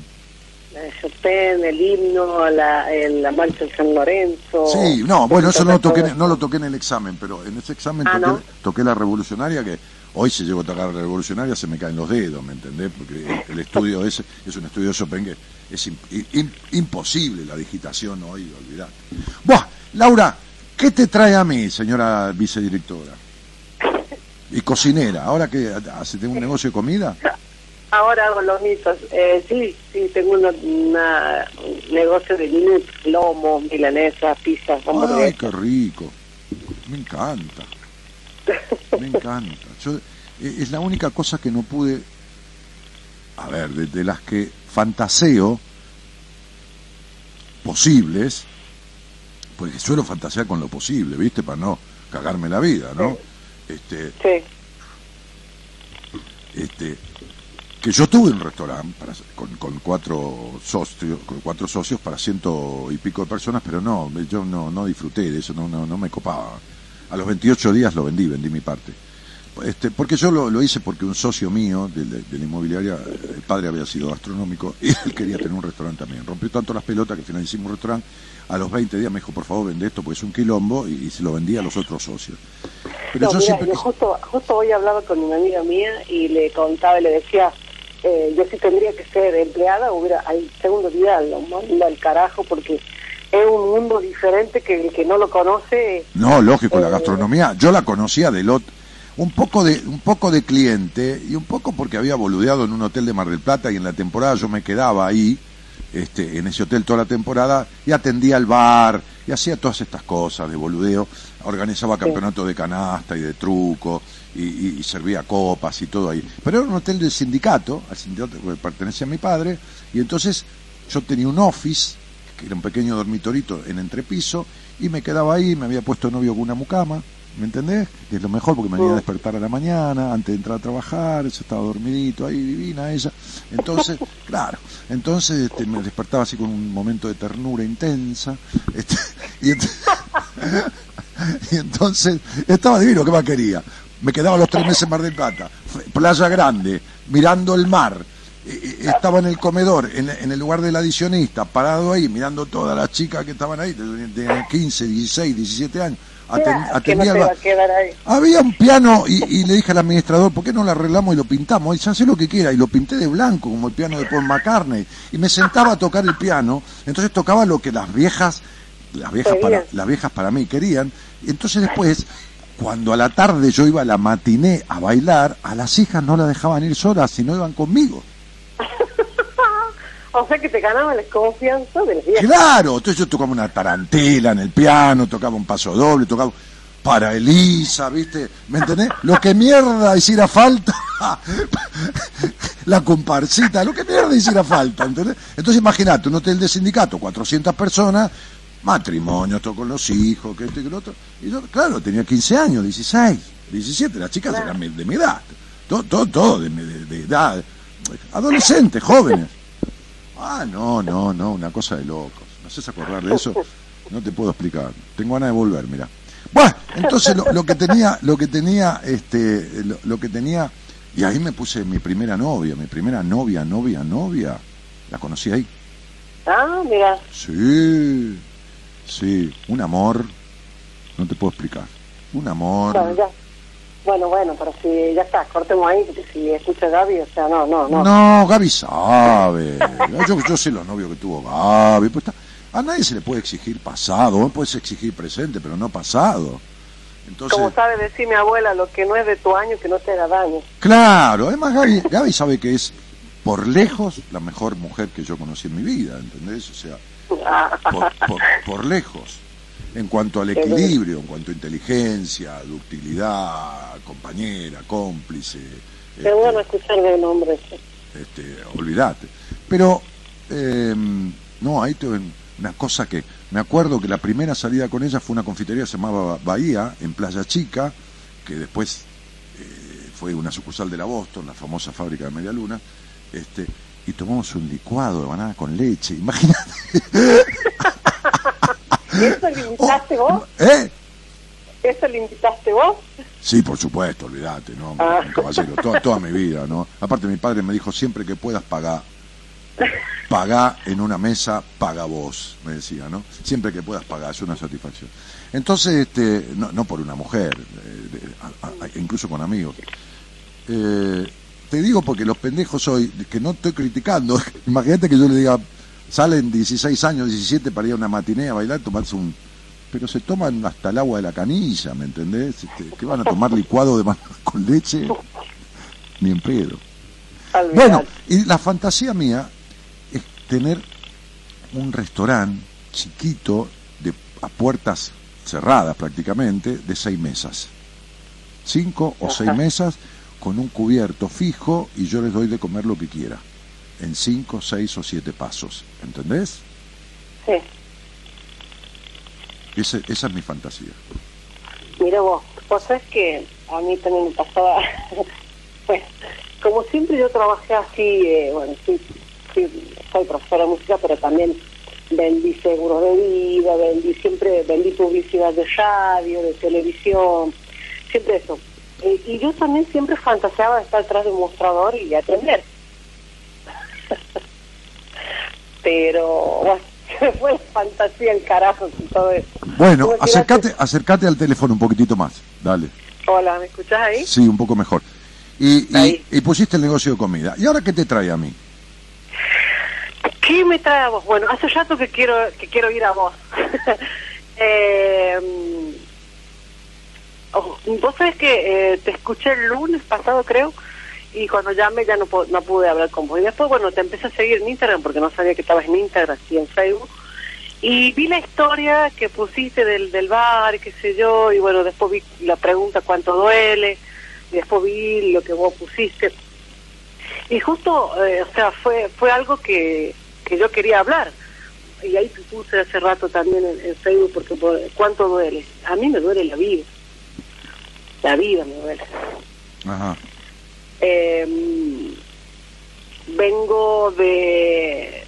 Fui única hija, fui única hija, te digo fui única hija porque toda una, toda mi vida pen- eh, pensé que mi padre fue el que estuvo conmigo hasta que falleció y a los 40 años me entero que él no fue mi papá, Ajá. ya falle- él ya falleció en el año 2000. A los 40 años me entero que, que no fue mi papá, pero a raíz de esto siempre tuve el rechazo de mi madre y yo no sabía el por qué. Eh, y a raíz de eso, cuando mi padre, el que me crió, murió, me quedé solísima en la vida. Por eso me fui a Córdoba, teniendo trabajo, teniendo mi casa, teniendo todo acá en, en La Rioja. Levanté un día la maleta y me fui así sin nada. Gracias a Dios me fue muy bien en Córdoba, pero el dolor seguía. Viste que vos te vas con un problema, pero el problema sigue. Me fui por el des- me fui por el desamor de mi mamá. Eh, me fui por el desamor de mi mamá y estando allá a los 40 años me entero que el que yo creí que era mi padre no no no, no es mi papá. Obviamente, imagínate una mina grande, yo fui muy pegada a mi padre, fui única hija, yo era más para mi papá y bueno, y todo esto eh, me dolió muchísimo, estuve mal, eh, encerrada en cuatro paredes sin entender el por qué, y bueno, y qué sé yo, viste, las, las, las tonteras que uno piensa en ese momento, yo en ese momento eh, me enojé, qué sé yo, pero hoy me doy cuenta que no, que, que fue una boludez enojarme, pero bueno, ya está. Eh, a lo que yo voy y a lo que te digo que eh, a lo que quiero llegar es que, como te digo, me duele la vida. Me duele la vida ¿por qué? porque no asumo el desamor de mi madre. Eh, cuando yo me entero esta verdad, le voy a contar a mi mamá, obviamente mi mamá me lo niega, yo me hago un ADN con este otro hombre y este otro hombre es mi papá, el 99.99%. ¿Cuál otro Eh, hombre? ¿Cómo? ¿Te haces un ADN con qué otro hombre? Con un hombre que... con el hombre que con el hombre que me aparece y dice ser mi padre. Ah, ¿el tipo se te apareció en tu vida? Sí, él apareció en mi vida, él me buscó, él, él, él- Pero, mira, a mira ver, cómo, a ver. mira cómo fue la cosa, La- te la- cuento. la- ¿Tu mamá quedó embarazada y se lo enchufó a tu viejo? A- a tu- No, no. no. Pasó así. Mi mamá estaba de novia con mi papá biológico. Sí. Lo- y con una panza de siete meses lo deja y vuelve con su exnovio de la niñez, que fue el hombre que me crió. Mm. Así que el hombre que me crió supo toda la vida que yo no era su hija. Sí. Y aún así me crió con todo el amor que puede haber tenido un padre. Ajá. Y, mm, o sea, acá no hay culpa, acá pues, la única culpable es mi mamá, ¿no? Porque este hombre, No, la verdad que no es ninguna culpable tu mamá. Tu papá fue socio en la estafa, un mentiroso y un estafador porque lo sabía y no te lo dijo. ¿Qué venís a sacar a tu padre del medio? A mi papá el que murió, Ey, el único padre que tuviste. El otro fue el progenitor. sí. Está, está cerrando al vizcachazo, querida colega profesora de, de piano. Y lógico que está cerrando al vizcachazo. decís, Dan- Primer- vos decís, primer- Dani, porque primera, yo- eh, no, no, silencio. Primera cosa, tu padre supo Sí. 40 años que no era la hija y convalidó y se asoció con tu madre para estafarte. ¿Estamos de acuerdo? ¿O vas a Sí. decir que no? Porque yo de, de lo que estoy hablando es de la realidad, no de mi manera de pensar. La realidad es que se necesitan dos para bailar el tango y que cuando uno estafa y el otro calla, el otro es cómplice necesario. Se llama en la ley partícipe necesario. Entonces tu papá te estafó. Tu papá, ese es tu papá. El otro es tu progenitor. ¿Estamos de acuerdo? Sí, Así que tu madre, a la que vos le querés tirar ocho palas de mierda, le tenés que sacar cuatro. Cuatro ponérselas a tu papá. Y si tu madre tuvo incapacidad de quererte a vos, y a vos te duele la vida porque tu madre tuvo incapacidad de quererte, porque no sabía querer, porque no la supieron querer cuando era chica, y no pudo dar el amor ¿y yo que- qué culpa tengo? ¿Eh? ¿Y yo qué culpa tengo? ¿Y si sos igual que, ella no y si la sos igual que tu mamá? ¿Y si sos igual que tu mamá? ¿Me estás jodiendo? Si sos el, sos el calco de tu madre, la copia barata de tu mamá, ¿no ves que te cagás la vida y no te das amor? ¿Entendés? ¿No ves que te duele la vida y no te das el amor que reclamás de tu madre? ¿Pero qué carajo le reclamás al otro lo que vos misma no te das? ¿Pero dónde saliste? Entonces, si yo voy a un tribunal de conducta vincular, si lo hubiera, y me presento ante el juez como testigo siendo tu terapeuta, y le digo, señor juez, vengo porque hay una estafa emocional de esta madre a esta hija, el padre murió y fue cómplice, pero esta madre, el juez la va a culpar a tu madre por no haberte querido como corresponde a una persona eh, que uno trae al mundo. Pero cuando nos, nos demos media vuelta para irnos, el juez va a decir, usted se va, doctor, pero la señora acá, la señora profesora se queda. ¿Cómo que se queda? Sí, porque ella es tan culpable como la madre, porque cometió con ella misma lo mismo que la madre cometió. Tampoco se dio el cariño y el amor que no recibió de su madre. Entonces uno viene a esta vida, no a que le den todo lo que se le canta a las pelotas, hermana, sino a poner en su lugar las cosas que le sirvieron, a quitar las que no le sirven y a darse las que le hacen falta. Si vos necesitas un motivo para ser una pobre infeliz, entonces agarrate que tu mamá no te quiso. Pero ponenle en lugar de estafador a tu padre y pegate una patada en los huevos o en los ovarios porque vos tampoco te querés. Porque en la vida no hay obligación de querer a nadie. Discúlpame. Lo que hay obligación es de tener, asumir responsabilidades. Entonces tu papá te quiso las pelotas mías, porque te quiso para el orto, porque se metió en la concha de tu madre y fue cómplice de ella en la estafa de no decirte que no eras la hija legítima, pero que te amaba con todo el corazón y te criaba. Y se sometió a tu madre. Y la culpa no es de tu madre, es de que tu padre no tuvo huevos. Sí, se sometió. Ah, no tuvo ningún huevo. Porque la pija la tenía tu mamá, no tu papá. Sí. Ah, entonces era un bueno para nada. Porque no hubo protección sana paterna. Entonces, vos sos de la clase de mina que van al 95% de los psicólogos que existen, o psicoterapeutas, y están 14 años en terapia hablando mal de la madre, cuando en realidad el problema es con el padre porque la función paterna es la que tiene que cortar el Edipo con la madre. La función paterna es la que le debe decir a la madre, pará con mi hija de criarla de esa manera porque te doy una patada en el ojete que te vas a ir volando de acá. Y tu padre fue un pobre boludo, y me importa un carajo que te moleste lo que te digo, porque estás cargando sobre tu madre responsabilidades que tu madre compartió con tu padre. Entonces, querida, vos estás meando afuera del tarro y tenés medio culo fuera de la silla. Y vos sabés con quién estás hablando, ¿eh? No, sí, sí. Ah, ok. Porque yo hablo mucho, pero no hablo al pedo.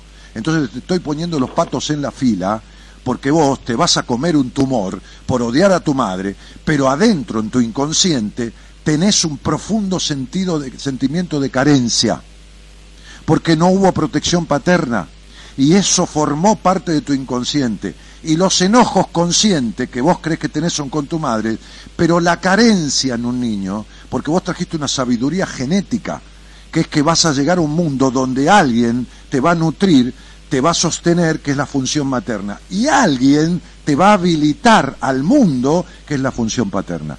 Esa carencia produce un vacío interno en tu estructura psíquica y ningún niño, ningún niño siente carencia por lo que le falta. El niño que le falta algo se enoja. Los niños no van a la maestra y dicen, señorita, tengo carencia porque mi mamá no me compró una Barbie. No, están calientes como caño escape. Entonces, hay aspectos de los enojos que vos descargás con tu madre que tienen una porción igualitaria al enojo con tu padre desde un lado inconsciente por la carencia de protección. Tu padre no te protegió. ¿Está claro? Y vos creciste sometida. Y no tenés libertad del pasado para nada. Y en ese sometimiento y esa puta soledad que tenés en el alma, esa sensación de soledad, no se debe a la actitud de tu madre.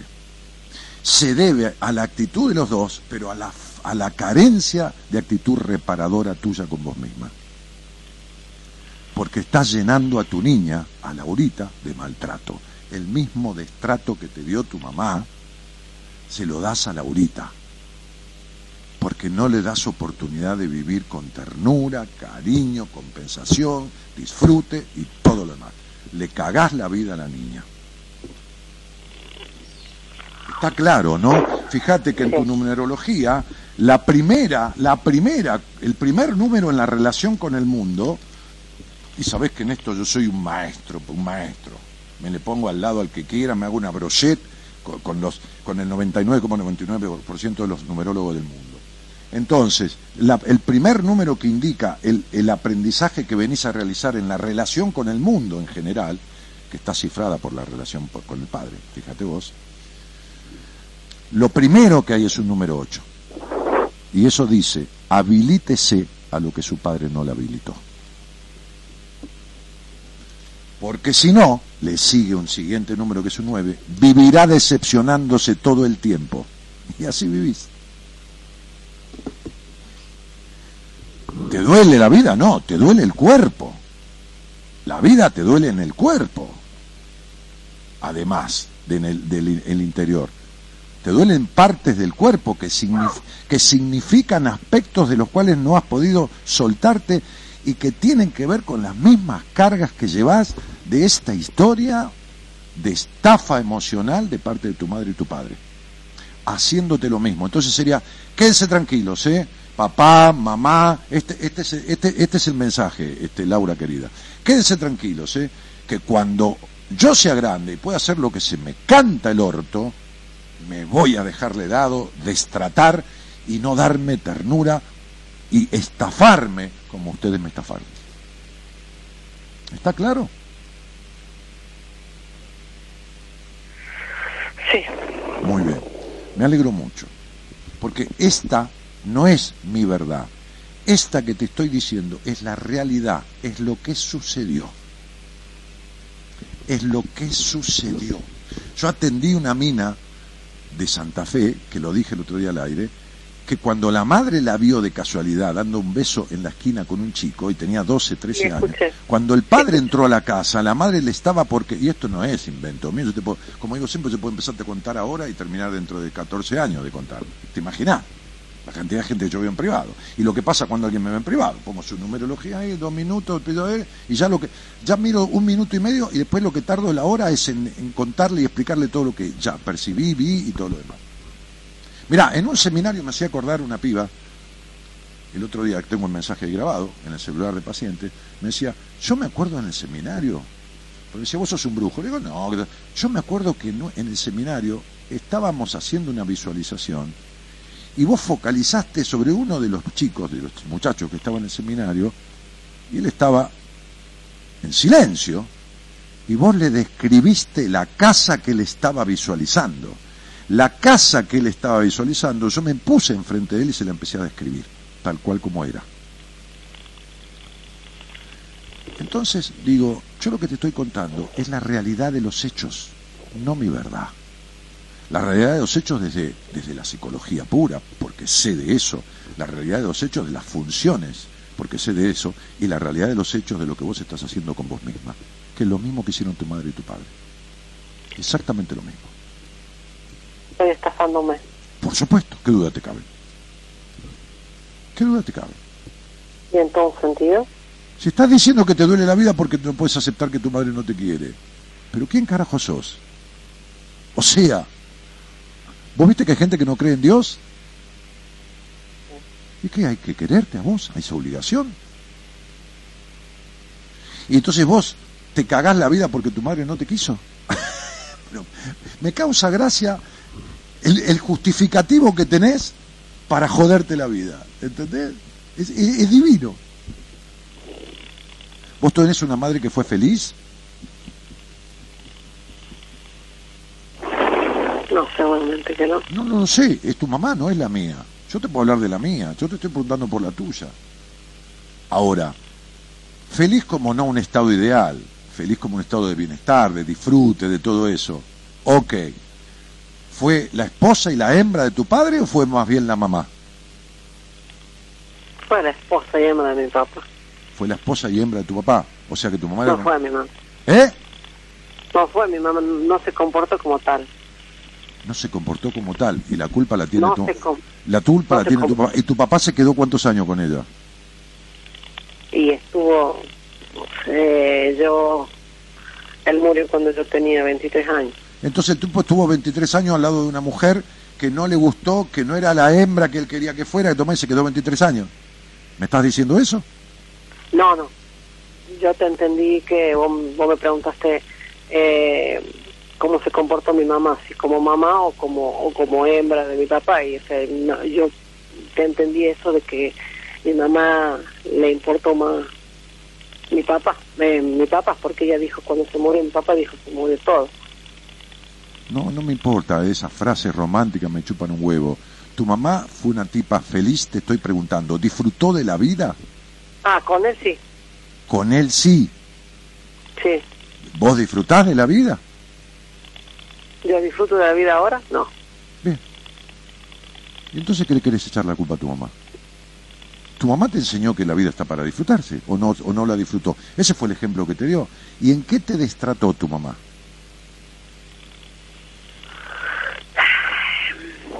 No, es que ya me, ya, ya, si te digo, ya voy a parecer una estúpida por todo lo que me dijiste, pero... No, decímelo, parece bien una pelotuda, dale, dale, Sí. así, así, Eh, dale, sí, Eh, no, me- sí, desde sí. que murió mi papá me siento sola, no Ah, siento el amor siento- de madre. ah, vos querrías que tu mamá te agarre y te dé la teta, pobre, que no tiene, tiene las No. tetas cae- tiene las tetas por la rodilla tu mamá ya, ¿entendés? Y vos que- claro, te recontra- y querés que te, desde que murió mi papá, mi mamá, necesito el amor de madre. ¿Vos entendés que fuiste una sobreprotegida de mierda y que, y que sos una demandante del carajo y que nada te llena? Eso puede ser. No, eso no puede ser. No, eso es. Eso, Eso es. eso es. Calificame tu sexualidad de 1 a 10. En plenitud, en libertad, en la intimidad, de 1 a 10. La verdad, ¿eh? En estos momentos, No. en estos momentos, No, en este momento no, en tu vida. en mi vida hasta hace un año atrás fue 10 felicitado, Muy bien. pero ¿Y- y desde hace un, eh, un año y medio para acá, ¿Por qué? ¿Encontraste, Cero, eh, menos cero. ¿Encontraste a tu marido en una actitud infiel? eh, sí. No, estás hablando conmigo, ¿me entendés? Ok. Sí, ya sé, o sea, ya sé, ya sé. O sea, o con estás con un marido, o novio, pareja, no, lo que mierda sea. pareja, sí, Sí, pareja. sí, que, que, porque nunca te casaste. No lo encontré, o sea, no lo encontré, vi un video. No importa, sí, por- porque nunca te casaste. No, nunca me casé. Y lógico si vos sos la esposa, de la mujer de tu papá. No te puedes casar con ningún tipo. Te que sos una histérica. Nunca saliste del, del triángulo de tu viejo y tu hija. Nunca saliste de ahí. Entonces vos puedes ser la novia, la pareja de cualquiera, pero la mujer, la mujer, sos de allá, de papá y mamá. Ahora, ¿qué encontraste? Un video de un tipo que te estafó, supuestamente. ¿No es así? Sí, Igual que quién. Ahora que, ahora que entendiste. igual que qué. Igual que tu papá. Sí. Ah, bueno, perfecto. Macanudo. Ok. Ay, Daniel. Mira, yo te voy a decir una cosa. Si tu sexualidad alguna vez en la vida fue 10 puntos, yo me pinto la cara con un corcho, me pongo en pelotas y camino toda la calle Florida en pelotas. Vos no tenés ni idea de lo que es una sexualidad de 10, pero ni la más puta idea. Al menos yo sentía eso. Sí, sí, sí. O sea, comparada con lo de ahora, no, ¿no? ¿no viste, ¿no viste que los pibes se te toman, un- los, los chicos, un, ni- un niño de tres años, vos lo llevas al kiosco y le compras un helado de palito al agua, rojo, de frutilla, viste que no tiene un gusto, una mierda de química, y el Sí. nene se lo come como si fuera el helado del campeón Sí. del mundo de heladerías de Italia, ¿me entendés? Porque no conoce otra cosa. Puede ser. Sí. No, querida, no, querida. Una mina criada como vos, que está como estás vos, porque la mamá no le da la teta, porque el padre se murió y tenías 23 años, y entonces te, y te criaron sobre... No puede, pero ni en pedo, olvídate. Eh, olvídate. Olvídate, pero no importa.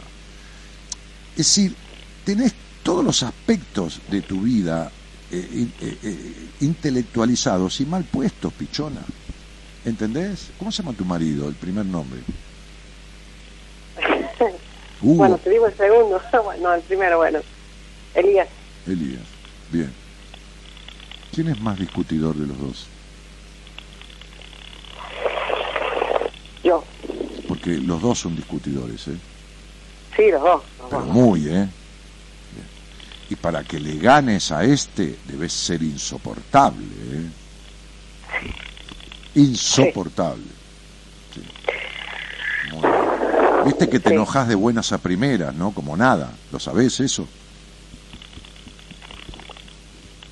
¿Sabés que te enojas de buenas a primeras, así como de la nada? Sí, sí. Eso sí. es. Y bueno, sí, sí. Decimos sinónimo de enojarse, señora vicedirectora. Sinónimo de enojarse. Sí. Loca.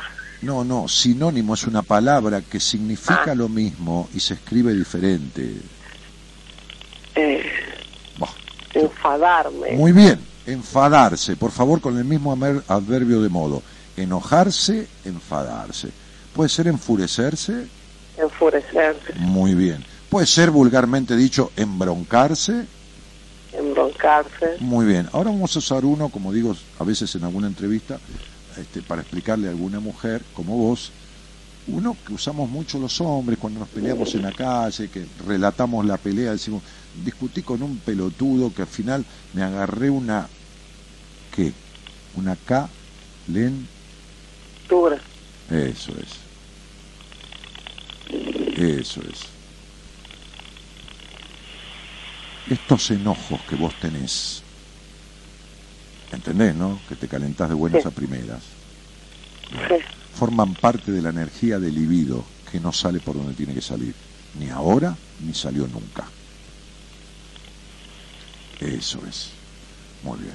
Por eso te digo que como ni los conceptos básicos los tenés bien puestos, arrancamos porque tu papá, pobre viejo que se murió, y bueno, que, sé yo, que tenga suerte su alma, fue cómplice exacto al 50% de sociedad con tu madre en la estafa con respecto a la mentira con la que te criaron, que pensaron que era lo mejor, eso seguro, que no le vamos a decir nada, a ver si se va a buscar al padre o a la madre y se va con otro, todo lo que quieras, pero vos lo sentiste como una estafa y no le eches la culpa a tu mamá, entendés que es una ridiculez, ¿no? O sea, pensar que tu papá supo eso de un primer momento. Mira, ahora, fíjate vos lo edípico que era tu padre, que se casó con una mujer, madre con otro tipo. ¿Está claro esto? Sí. Bien, la sexualidad de tu mamá con tu papá fue una cagada también. Ah, sí. Y olvidate, por supuesto. Entonces yo digo, mira, flaca, la cuestión de tu pareja con esta cuestión del video que viste, este, que no sé si un video que le mandó un mensaje a una mina o un video paje- Sí. pajeándose, qué sé yo, qué carajo, tiene que ver con una historia tuya este, de, de reflejo de vos misma. Es decir, esta es una traición del otro, que es reflejo de tu traición a vos misma.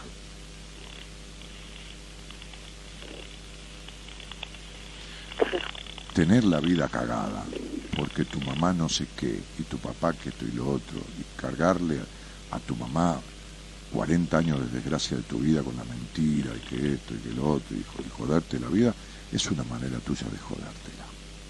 Y cada uno se la jode como quiere pero te estás traicionando. ¿Entendés? Sí. Ahora, ¿para qué estás con un tipo? Para hacerle padecer y pagar los efectos de su traición. ¿No? Sí, sí, sí. Se lo está... Sí. Se lo está... Pero ¿cómo no voy a saber que sí? ¿Pero qué te crees? Pero vos te crees que yo este, este, como cáscara y tiro banana.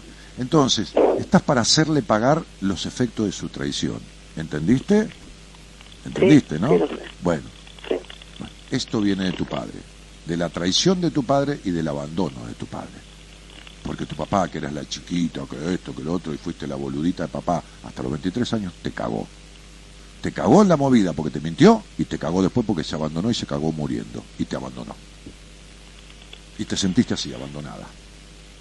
De la misma manera que te sentís abandonada por este tipo y de la misma manera que te abandonás vos. Y te quedás ahí para hacerle pagar la factura de esto. Y mientras tanto te estás perdiendo tu vida. Porque por ahí dentro de una semana te roban un reloj en la calle, te dan un palo en la cabeza y te moriste. Y te perdiste un año y medio de vivir para quedarte al lado de un boludo al cual le querés cobrar una factura. Que no te sirve para una mierda porque no te llena el alma, ni te llena de felicidad, ni tres carajos. Y encima, No, tenés- y encima coges con él. Pero Dios y la Virgen Santa, ¿por qué no me dejas de romper las pelotas? Que ya es hora, dale. Sí. y escuchate esta charla grabada y ponete eh, en este, eh, eh, un poco de agua fría en una palangana con hielo y sentate. ¿Entendés lo que te quiero decir, no? Sí, sí, sí. Claro. Ok. Te mando un cariño grande, querida profesora, rectora, directora, histérica del orto, un cariño grande y, y- y que tengas suerte en la vida, porque vas a necesitar muchas si seguís como estás. Y que tengas Necesito. éxito, y si- si- que tengas éxito, no, es que la suerte no sirve para nada, eh. la suerte es solo para jugar a la quiniela, boludo. Y que te, y te deseo que tengas éxito si haces lo necesario, que es transformar todo este quilombo. Chao, querida, chao. Sí. Necesito tu terapia. No, qué terapia, no me rompas la bola.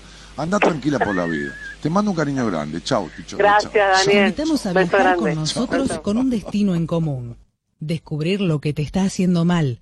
De 0 a 2, Buenas Compañías, con Daniel Martínez.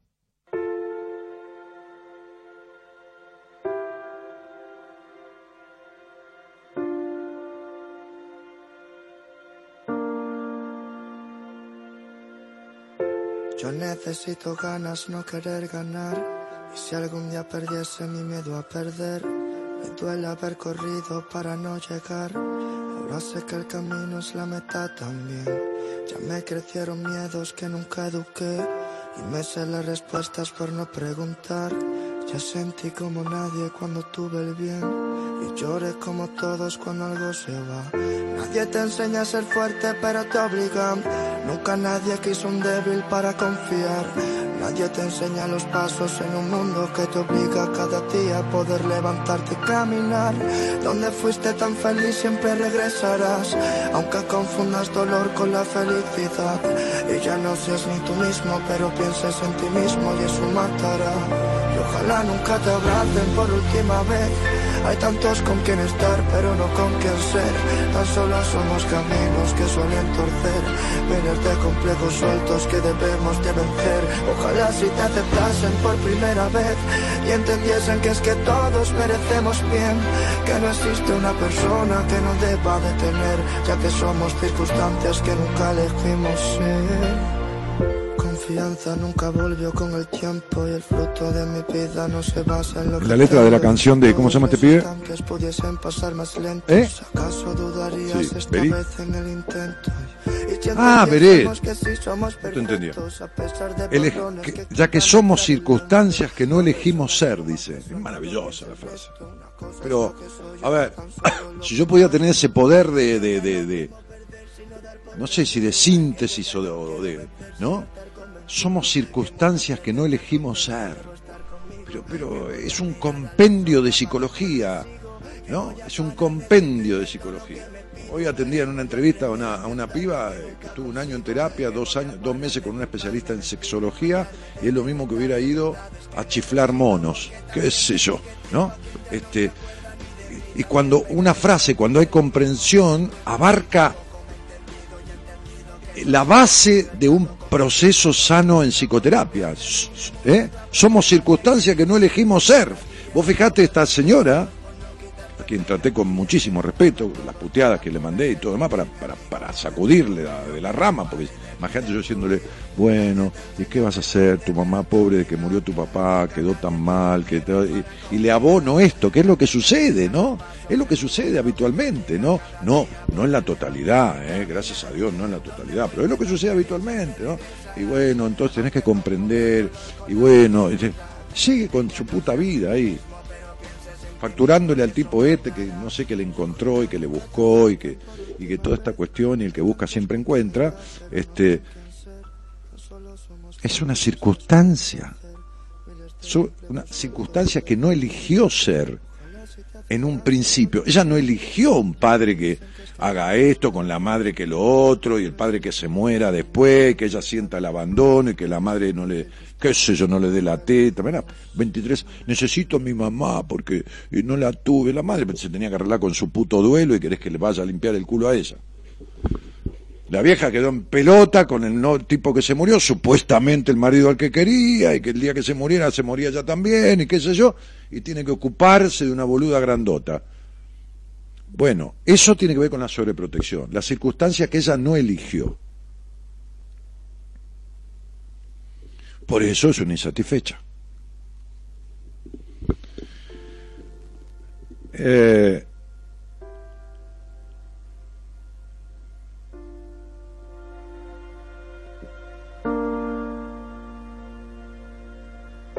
Yo necesito ganas, no querer ganar. Y si algún día perdiese mi miedo a perder, me duele haber corrido para no llegar. Me dio gracia lo de la palangana, dice Cristina. Me está acordando, dice Liliana, de los programas que duraban cuatro horas y hacíamos actividades o qué sé yo. Y sí, eh, había otro, otro ritmo, ¿no? Beret canta este tema, Beret Natalia Anjorn. Este, Daniel, un fuerte abrazo, buen descanso, dice Héctor Chispa, senatore Cresionini. Lucía Costa dice, qué lindo tema, hermosa letra. Fabiana Marisa Aguilar dice, hola Dan querido, acá volví, nunca puedo llegar a tiempo, me hace mucho bien tu actitud, transmitís auténticamente tus ideas y convicciones. ¿A dónde querés llegar a tiempo, Fabiana? No entendí. Nidia ya me dice, hola Dani, qué lindo, qué lindo vos. Ah, qué lindo sos, habrás querido poner, siempre tan exacto. No, no, no es esa actitud. Fatal sos, dice. Quisiera ser como vos, dice Valeria. ¿Para qué querés ser como yo? Sé vos, que con eso ya tenés bastante.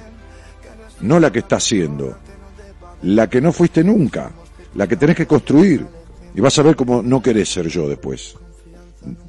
Susana Bonapane dice, Dani, ¿cuándo nos lees esos cuentos de los programas de años anteriores?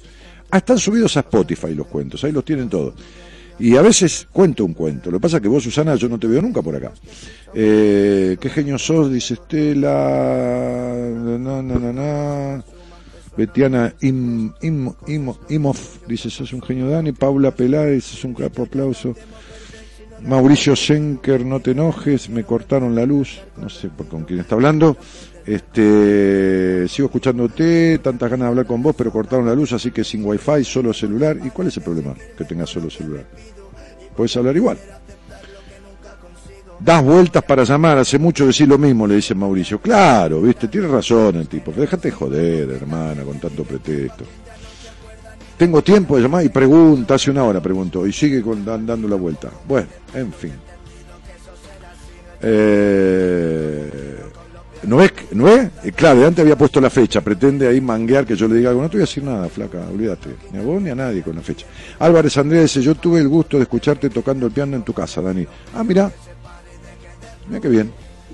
Bueno. Eh, a ver. ¿Qué más? El piano es terapéutico. Cualquier cosa que hagas, como disfrute, Manuel Guzmán es terapéutico. No es psicoterapéutico, no te arregla los traumas. Pero el piano es terapéutico, jugar al póker es terapéutico, ir a clase de teatro es terapéutico, jugar al dominó es terapéutico, jugar al pool, nadar, cualquier cosa es terapéutica. ¿Entendés? Cualquier cosa de disfrute. ¿Cómo disfruto escucharte? Dice Sabrina Fonseca. Bueno, gracias. Dani, ¿qué pensás de las personas que justifican sus actos diciendo que se comportan de acuerdo a cómo se comportan con ellos? Sería algo así como, como soy, como me trate, saludo, Fernando de Posadas. Como vos, Fernando, sos así tal cual. ¿Y qué pienso? Salí al aire y hablamos. María Domínguez dice, pienso como vos, Dani. Saludos desde Villa Mercedes, San Luis, sos un capo.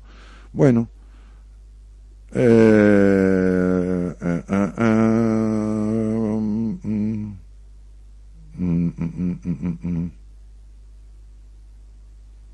Bueno. En fin. Eh, Cecilia Vargas dice saluditos desde Jujuy, me hace bien escucharte. ¿Y qué más? Y ya estamos, ¿no? O, hay- o tenés a alguien ahí, ¿no? Ya es hora de irnos. Sí. Mirá vos, tuve una charla como de 45 minutos, ¿no? Con esta chica Laura. ¿Eh? ¿Una hora? No te puedo creer, loco. ¿En serio me estás cargando? Qué impresionante. Le tendría que cobrar. Le tendría que cobrar.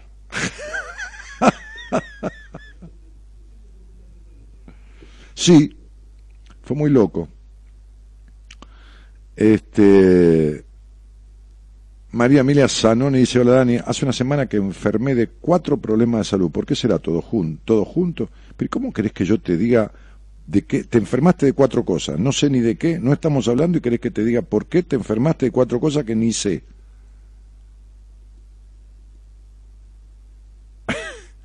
Dios santo y la Virgen. Sos como una nena. No te vi nunca por acá, María Emilia. El día que quieras hablamos. ¿no? Y vemos, qué sé yo, lo que se pueda. Me enfermé de cuatro problemas de salud. ¿Por qué será? Dice, ¿no? ¿Qué días y qué horario transmitís? Dice Figueroa Alejandra. ¿Qué días y qué horarios está el programa? Eh, Laura dice, una hora hablamos. Guau. Sí, una hora hablamos, Laura. Una hora. Eh, ¿Qué días está el programa? Eh, no, a ver, el programa está de lunes a viernes a la medianoche. Lunes y miércoles lo hago yo. Martes, jueves y viernes lo conduce gente de mi equipo. Los martes y jueves, psicólogos del equipo. Los viernes, Mora Conti, que es una tarotista internacional. Este, que, enseña tarot y que hace un tarot psicológico y bueno, más allá de las tendencias y todo eso. Los viernes Mora. Martes y jueves, alternando, la licenciada Noemí De Vito, el licenciado Pablo Mayoral, el licenciado Enrique Audine, todos licenciados en psicología. Algunos docentes, inclusive, este, universitarios y, y de enseñanza superior. Eh, y los lunes y miércoles yo. Le hiciste una sesión completa, Dani.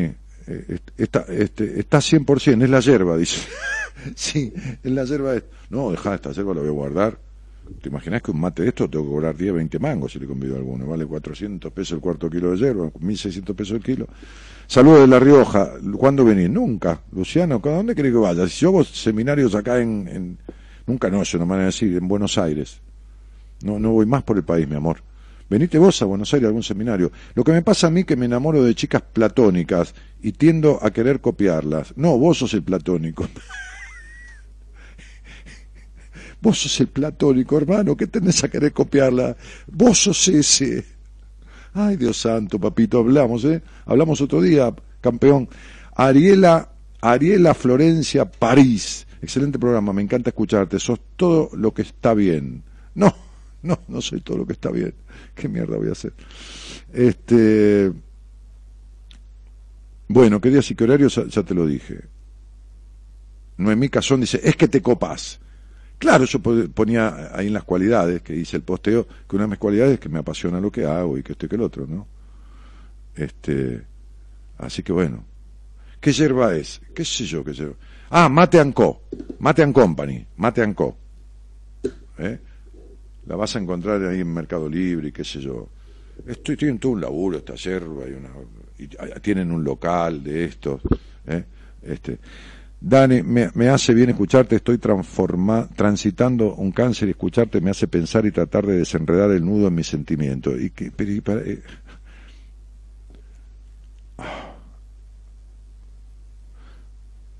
¿Qué hora es? Las dos.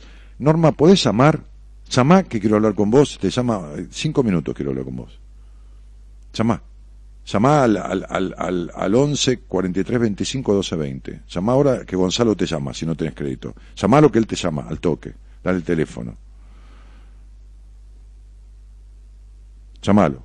Deja de esta tontería tuya de querer desenredar el nudo en tu sentimiento, que estás diciendo cualquier cosa, no tenés ni idea de lo que estás diciendo y te vas a enredar cada vez más. Entonces llamá que en cinco minutos yo te respondo lo que vos necesitas saber. Porque si no arreglás lo que te originó ese cáncer, lo vas a curar y vas a ser recidivo y va a volver. Porque no es el problema de curar el tumor, que es lo inmediato, es el problema de curar lo que lo ocasionó. Entonces, llamá a Gonzalo y sale al aire conmigo dos minutos. O manda un mensaje al celular, que está, al WhatsApp, que le está leyendo el WhatsApp desde la computadora, que es el 11 31 03 6171. Y decís, acá estoy, soy Norma, Dani quiere hablar conmigo. ¿Estamos? Te estoy esperando, ¿eh? me quedo acá un par de minutos para esperarte. Si no, pone ahí que no querés hablar conmigo, para saber. Y no hay problema. Excelente programa, Dani, beso, dice Zulma Cardoso. ¿Qué haces, Zulmita? ¿Cómo te va? Un cariño grande. Elisa Berrío dice, gracias Dani, buenas noches, un placer escucharte. ¿Qué haces, Eli? ¿Cómo te va, querida? Este, gracias a vos por acompañar y deberías poner tu foto ahí. Vos tenés un Facebook que vos decís que es tuyo y que tiene tu nombre. ¿Por qué no pones tu foto? ¿Por qué te disfrazás de otra cosa? ¿Por qué no das la cara al mundo? ¿Está? Eh... Repetime el número. 1130. Está en la pantalla, mi amor. Vos estás mirando la pantalla y cualquiera de los números que están al pie de la pantalla. 11 43 25 12 20. 11 43 25 12 20. Llamás un toque. O el celular. 11 31 03 6171. 11 31 03 6171. ¿Te queda claro, negra? Ahí lo tenés posteado. Ahí te lo escribí.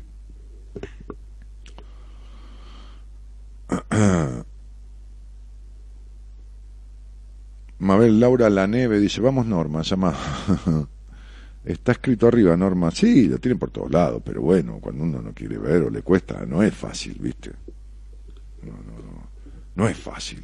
Pensá que hay gente que tiene ganas de hablar conmigo como, como tantas cosas en la vida, no porque hablar conmigo sea, a ver, tiene ganas. Yo soy un ser humano como cualquiera que voy, me tomo un café como cualquiera, en un bar como cualquiera. Bueno, estoy en la radio dos horas, cuatro horas por semana, nada más.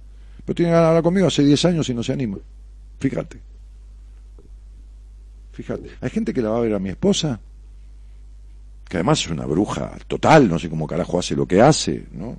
que no, ni fecha ni nada, te pide el nombre, punto, y te sacó siete mil fichas. Entonces digo, el nombre solo, el nombre de pila, Pedro. Pero, este, y la dice, yo vengo a verte a vos porque lo quisiera ver a Dani, pero él es, es, es un poco, este, y mi mujer le dice, intenso, sí, eso, intenso, sí. Pobre, la van a ver a ella, que está muy bien, está muy bien, y sabe un montón, está bien que la vayan a ver, pero le dicen esto, que como que tiene miedo, no sé, como si yo, no sé, tuviera qué sé yo qué. ¿no? Bueno, ¿llamó? ¿No llamó? ¿No mandó mensaje? Todo, chamullo, ¿no? Sí, chamullo, Norma, este, ahí está. ¿Viste? ¿Vieron? ¿Eh? ¿Se dieron cuenta? Dice, cuando uno no quiere ver, no ve. Le pusieron el teléfono, Dafne Ariana le puso todos los teléfonos, ¿eh? En la pantalla le dice Natu Bonsei, Leipzig, yo se lo escribí, este, vamos Norma, le dice Amira de la Vega, dice, está escrito arriba, le dice Amira, este, sos un grande Dani por hablar con Norma, ahí tenés. ¿Viste? Repetime el número, dice, para disimular, para disimular, dice, repetime el número y listo. Bueno, es increíble, ¿no? Es increíble. A ver, tanto que le rompimos los huevos, ahí la tenés. Si sos Norma, espera que ella te atiende. Vamos a ver si es.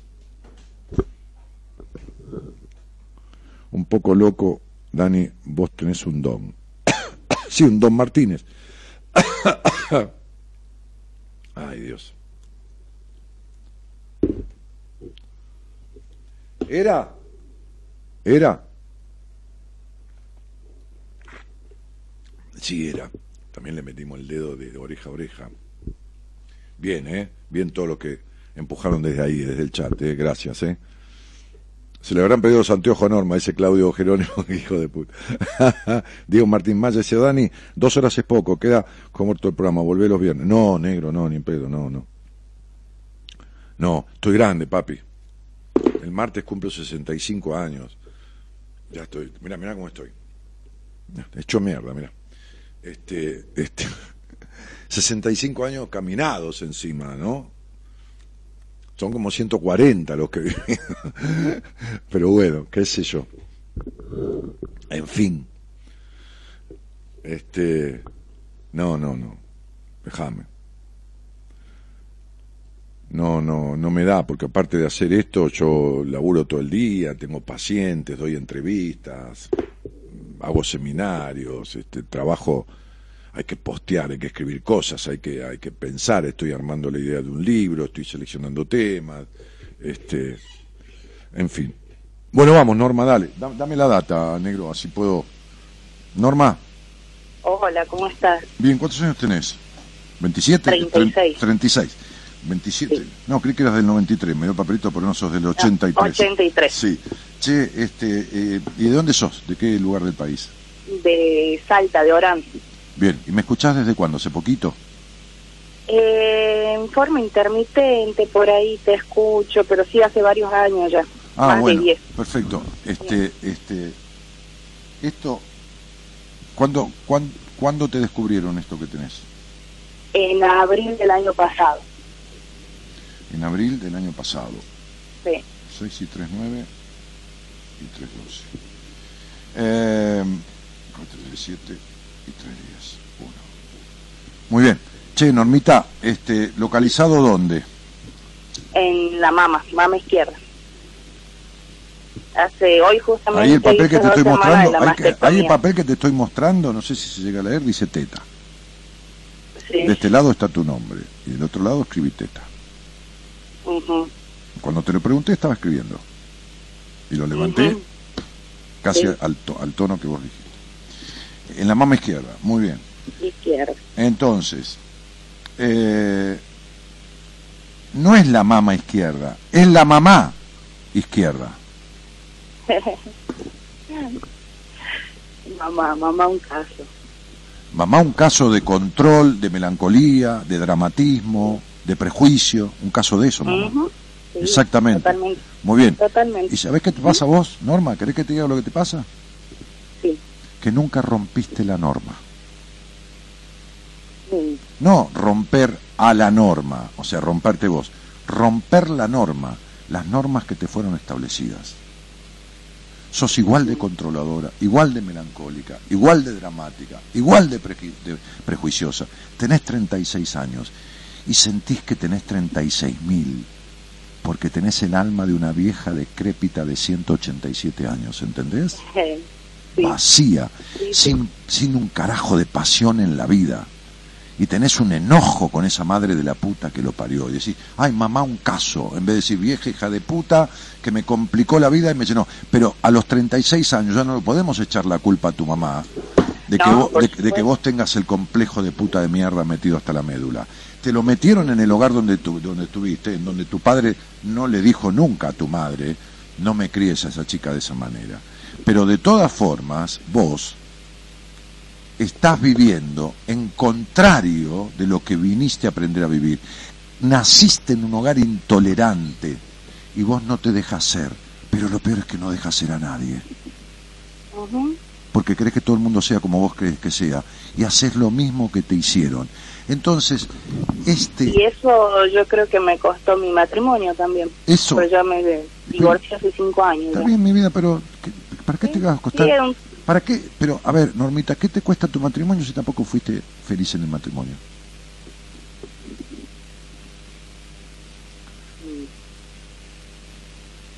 porque estaba lejos de mamá. Si tu marido volvió con su mujer, que es la madre, ¿qué me estás diciendo? Y vos te agarraste un tipo y repetiste el matrimonio de tu, de tu madre y tu padre, donde vos tenés las pelotas y el tipo era un niño agarrado de tu teta. Exacto. Y bueno, entonces, ¿de qué me estás Estaba hablando? repitiendo la historia. Pero, la seguís repitiendo, no importa que tengas marido o no. La seguís repitiendo. ¿Y tuviste hijos con, con tu hijo? No, Por supuesto. no. ¿Y qué vas a tener hijos? Con- está feo. Dos cosas, coger con el hijo y encima tener hijos con el hijo, ¿entendés? Es como muy incestuoso ya. Sí.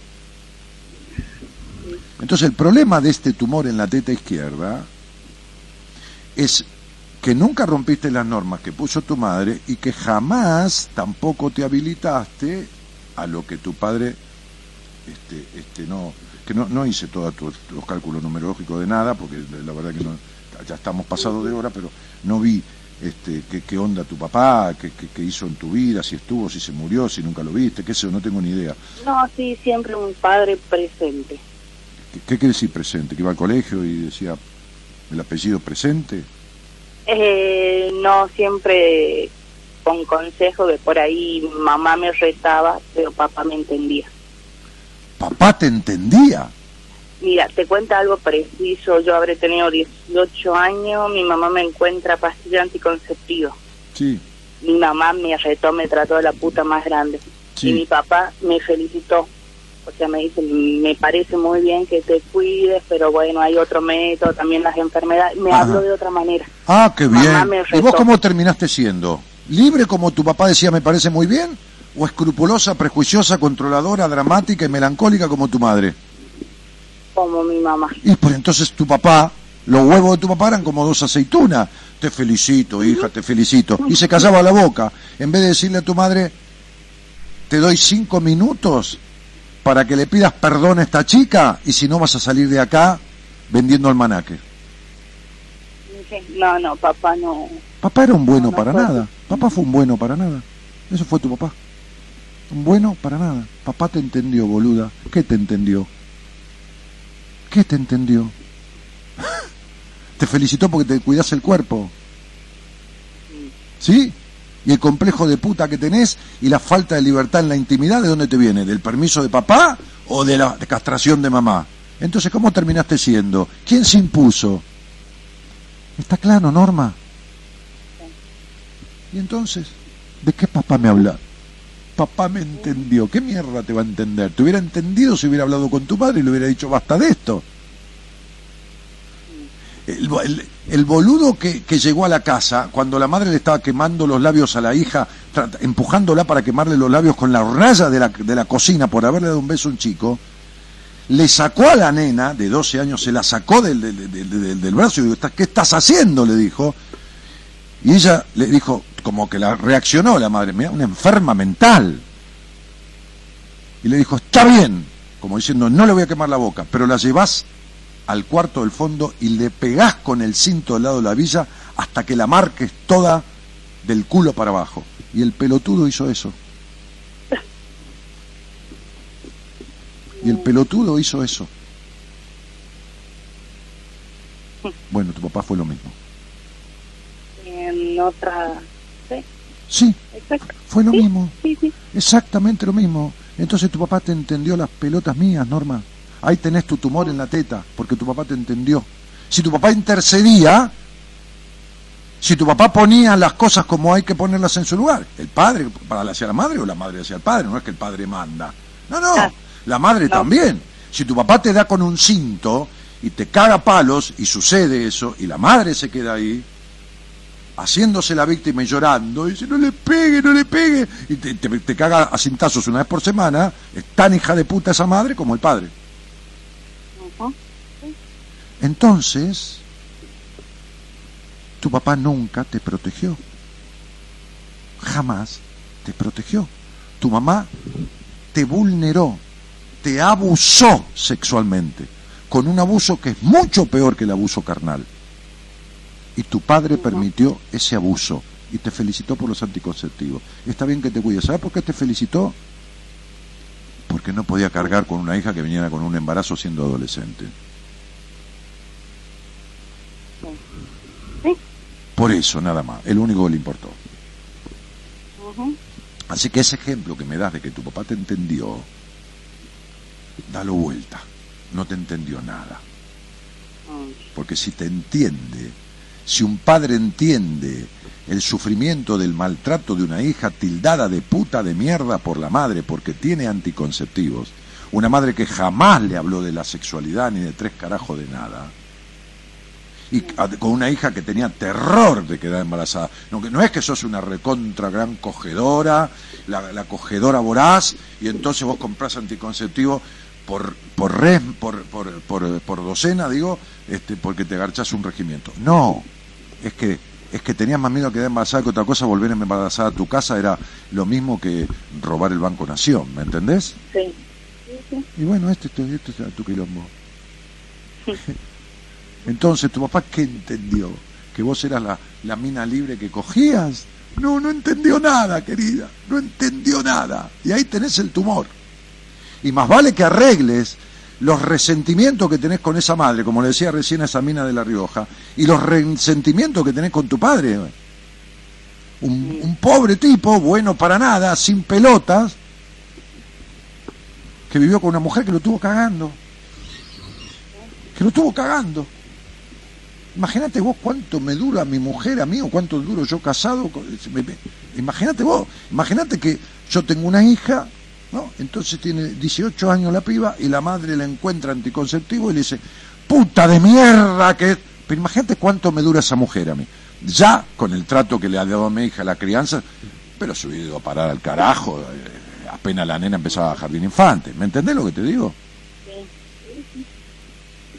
de la misma manera que ella no permitiría que yo golpee a mi hija o le pegue o lo que mierda fuera, sí, cagarla pedo, si esto, si lo otro, porque los chicos hay que domesticarlos, son como perritos. Pero digo, ¿de qué entendimiento me hablas? ¿Entendés, Norma, que tenés las cosas fuera de lugar? Y que nunca rompiste la norma, entonces te aclaro, ojo con ese tumor. ¿Ya te hicieron una biopsia? Y hasta la doy hace justo una semana que me hicieron la mastectomía, me la sacaron directamente. Fue la segunda operación y bueno, ya me la sacaron. Y ahora tengo que ir a rayo. ¿Vas a hacer una, una cirugía estética? Sí, sí, sí. Ya, ¿De ya qué? tengo pedido el expansor, todo ya para la reconstrucción mamaria. Escuchame una cosa. Porque en- en- yo sigo, ¿no? Yo en- no qué- me quedo, No, no, sí, no, sí. me, no me estanco. No, no, si sos como tu mamá, viste tu, tu mamá es un buey, agacha la cabeza y Sí. ara. Es un buey tu mamá. ¿Viste los bueyes que agachan la cabeza y ara? Eso es igual. Para sacrificio vos sos mandado a hacer, boludo. Vos, vos- sos, sos- sos un fenómeno. Sos, sos como un buey tirando una carreta. Para el disfrute, ni en pedo, y no solo sexual, ¿eh? de nada. Tu vida es esfuerzo, gris, como fue el hogar donde te criaste. Entonces, ¿de qué trabajas, Norma? ¿O en qué trabajabas? Eh, trabajo en la municipalidad en la parte de tránsito, soy accidentóloga, perito en criminalística. Mamita querida. No, no, porque la- las profesiones, ¿no? Las profesiones. Sí. Hoy atendí a una chica que es podóloga, ¿no? Entonces, Ah, le pregunto, le pido el nombre y, y le pido la fecha de nacimiento, en una entrevista privada y le pido eh, esta cosa, pregunto yo algo, ¿viste? Para entrar en tema, para, para ubicarme, pues yo, el otro me conoce a mí, pero yo no sé un carajo. claro. Entonces le digo, este, ¿qué haces? No, si soy podóloga. Eh, ah, qué bueno. Le digo, entonces, dos minutos estamos hablando, ¿no? Qué bueno, le digo. ¿A los pies de quién estuviste toda tu vida? Y ella no entendía la pregunta, ¿no? Claro, porque el podólogo está a los pies de la gente que atiende, ¿no? Claro. No, ¿a los pies de quién viviste toda tu vida? Sometida, pero como si fueras un- una cosa pisada sobre una baldosa. ¿A los pies de quién? No contestaba. Dije, de tu madre. Sí, me dijo, absolutamente. Bien. Entonces, digo, eh, vos sos perita, eh, eh, perita, perito en criminalística, Sí. y fíjate el de... estoy como accidentóloga ahora. Sí, sí, y fíjate el delito que cometieron con vos. El delito de usurpación de la libertad. ¿Entendés, no? Sí, sí. Ambos dos. Papá y mamá. Nadie Sí, entendió una mierda. A vos te criaron en el cómo debía ser. Jamás nadie escuchó quién era ese ser. Así fuiste criada. Entonces yo te digo una cosa. Es jodido lo que te pasa, por supuesto. Pero no es la teta que perdiste. Llevas perdido 36 años de vida, que es mucho más serio todavía.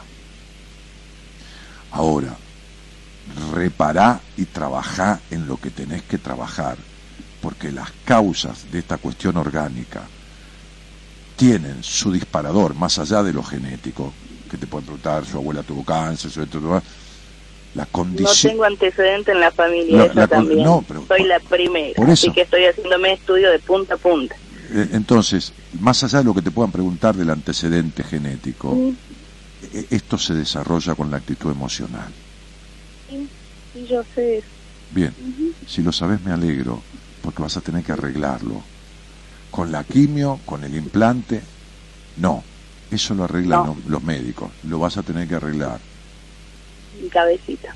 Sí, tu psiquis, no tu mente. Yo, tu psiquis. yo dije desde el primer momento que no lo tomaba como un castigo de Dios, justamente lo que hablábamos primero, lo que hablabas primero, eh, sino como una segunda oportunidad.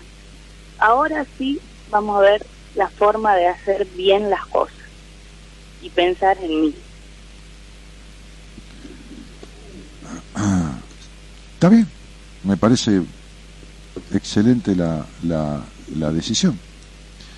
Este, esto que tenés, esto que te pasó, te instaló esta idea.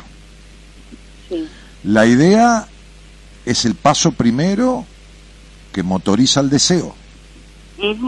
Ahora, El deseo es el que antecede a la acción. Y la acción es la que está antes de la concreción. Así que estás en la idea. Te faltan tres pasos. ¿Está bien? más importante. No. Todos son importantes. ¿Entendés, cielo? Los cuatro. Porque sin la idea, sin la convicción, no se pone en marcha el deseo, menos la acción y mucho menos la concreción. Entonces, son partes proporcionales. Está- ¿Entendés mi, mi- mi vida? Sí. Entonces, ser o no ser es la frase de, de, de- de Hamlet con Shakespeare, ¿no? Entonces, digo, el ser o no ser no es la cuestión, esa es la cuestión. No, la cuestión es decidir. Mm. Ahí está el asunto.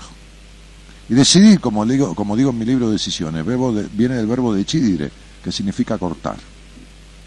Cuando vos decidas con respecto a tu idea, vas a estar cortando con los mandatos. Empezando el camino de cortar con los mandatos. Acá hay que arreglar, hay que salirse de la necesidad de controlar todo, sobre todo de controlarte vos, la intolerancia, las horribles consecuencias en tu genitalidad, hay que salirse de todas esas cosas. ¿eh?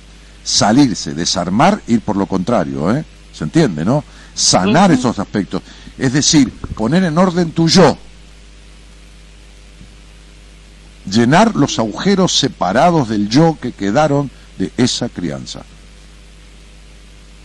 De ambos, de la intervención de ambos dos, con el delito de usurpación de la libertad. ¿Se entendió, Norma? Sí. Y entonces vas a tener una vida. Así que dale, ponete en marcha. Bueno, bueno, muchísimas gracias, Dani. Chao, gracias a vos por la confianza. Chao. No, por favor, un beso grande. Beso grande. Bueno. Eh, sé yo, me pareció importante este, ante determinada cosa sentí la necesidad de explicarle esta cuestión, ¿no? Este, ve a Cobrese y dice, "Se- decidir es lo que más cuesta. No, para nada, es lo que no tenés aprendido. Eh, pero una vez que te pones en marcha y resolvés lo que te impide decidir, no te cuesta nada, ¿eh? Qué dolor, como mi madre me hacía sentir lo peor y como mi mujer me hace sentir, dice Luis Argañarás. Claro, o sea, te buscaste una mujer como tu madre y te quedás. O sea, tu madre te hacía sentir tu peor, lo peor y vos no solo lo sufriste con tu madre, sino que te buscaste una mujer para continuar padeciendo lo mismo. Bueno, entendés que la vida que uno tiene es la vida que uno elige, ¿no? Fue un placer escucharte, Dani, hasta lloré, sos tan exacto. Buenas noches desde Pico Truncado, Santa Cruz. Eh, bueno. Euge Berle dice, hola Dani, ¿cómo estás? Qué lindo escucharte. Lástima que no pude hablar con vos. Bueno, tenemos un montón de tiempo. Si Dios quiere, ¿y por qué no va a querer, no? Qué sé yo. Este, sorprendés cuánto sabés, dice Cristina. Eh, no, tenés un espíritu de juventud terrible, genio. Sí, espíritu de juventud. Sí, me queda. Voy a ir a una escuela espiritista para encontrar el espíritu de juventud. Este, Argañarás dice, vamos Norma, aguante y aproveche el genio de Dani. Bueno, Darío Gabriel dice ídolo, Natalia Gaetán dice no digas que estás hecho mierda porque sos un pende, yo te vi en la costanera, jaja. ¿A dónde me viste? Qué bárbaro. ¿Qué me andás, me andás persiguiendo? Bueno, este nos vamos. El señor Gerardo Subirana, que hace, saluda haciendo sonar acá los, los, los, los audios, ¿no? Ahí.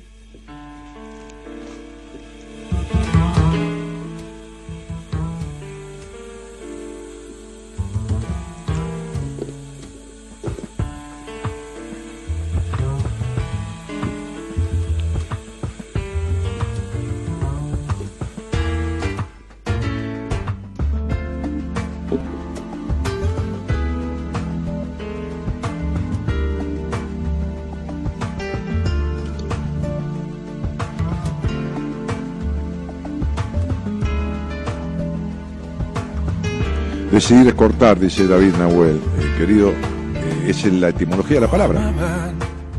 Es, es- es del latín, de chidire, cortar. Y Dale. se sacaba cada mañana las espinas del sueño, juraba y maldecía. De nada, Norma, gracias a vos. quedaba en la alambrada de la mansa rutina.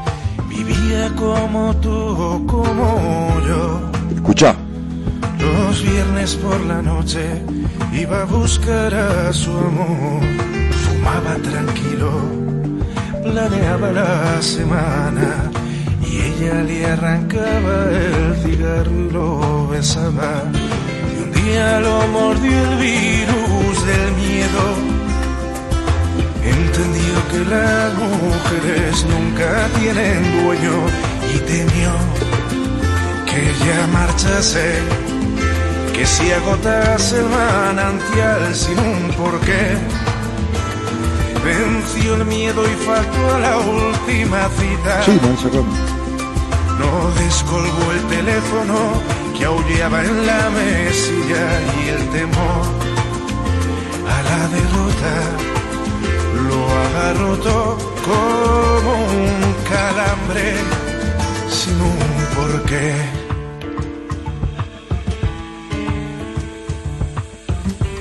Se llama el tema? Ah, Virus del Miedo. Duro, intenso y precario, se enfrentaba cada día al oleaje en el trabajo. Se enfermaba cada día. Tipo. mañana la De maquinarse. lo paralizó en la puerta y no entró a la oficina. Musicalizando el programa y poniéndolo al aire desde la operación técnica el señor Gerardo Subirana, decano de los operadores de esta radio, ya desde el año 2004 que nos conocemos, hace 15 años ya. Llevo 7 años en esta etapa, ¿no? 7 años en esta etapa de Radio Eco y estuve un año, un año y pico antes, allá por el 2003, 2004, 2005. En la operación, no, en la producción, el señor eh, Gonzalo Gonzi Comito, ¿eh? que lleva tres años ya, ¿no? Qué raro que Marita, a los tres años siempre. ¿eh? Más. Esta jodida, boludo.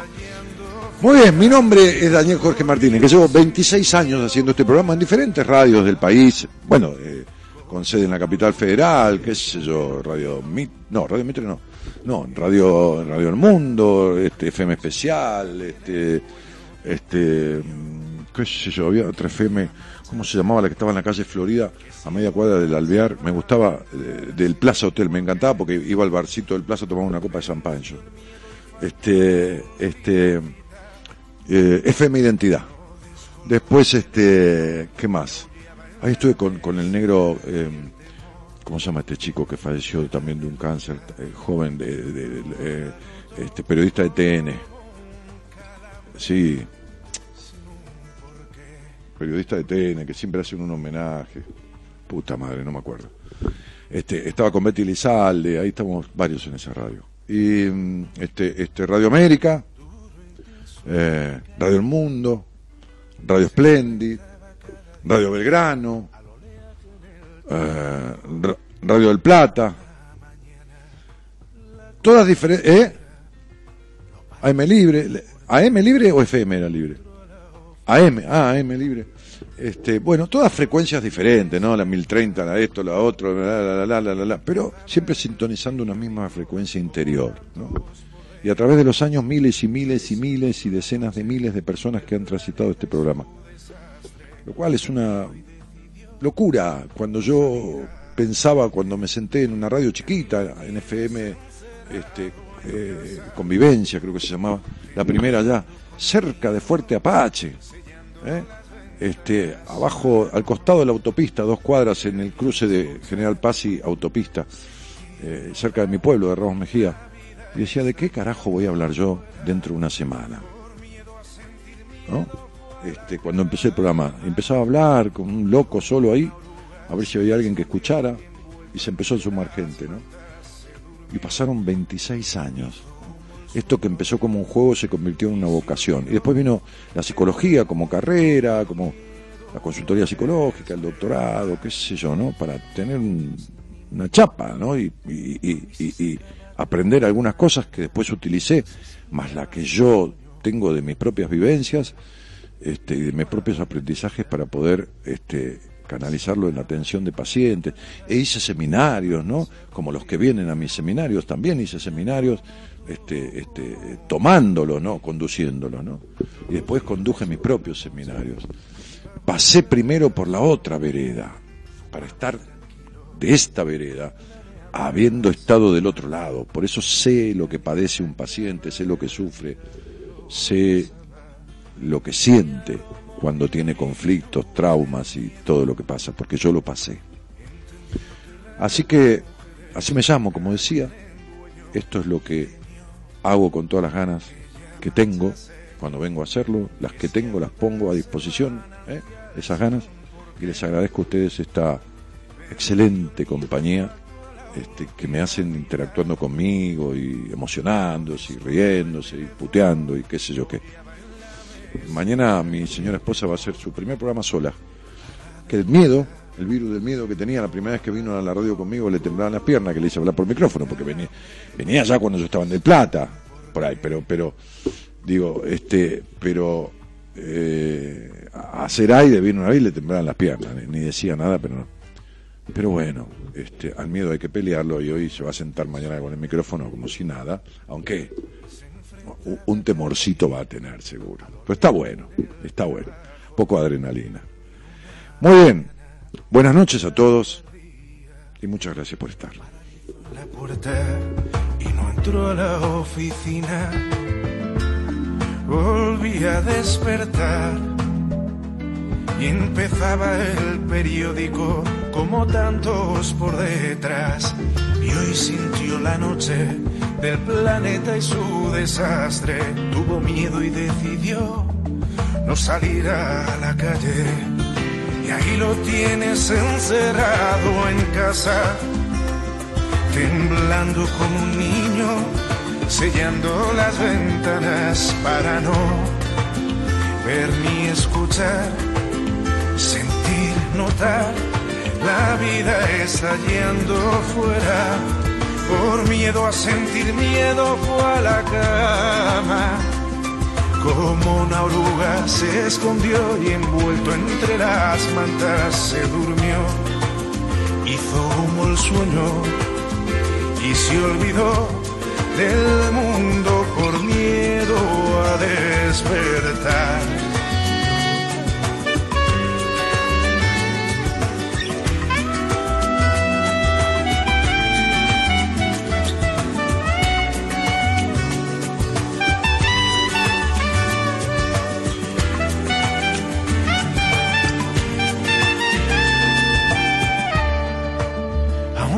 Sigue dormido.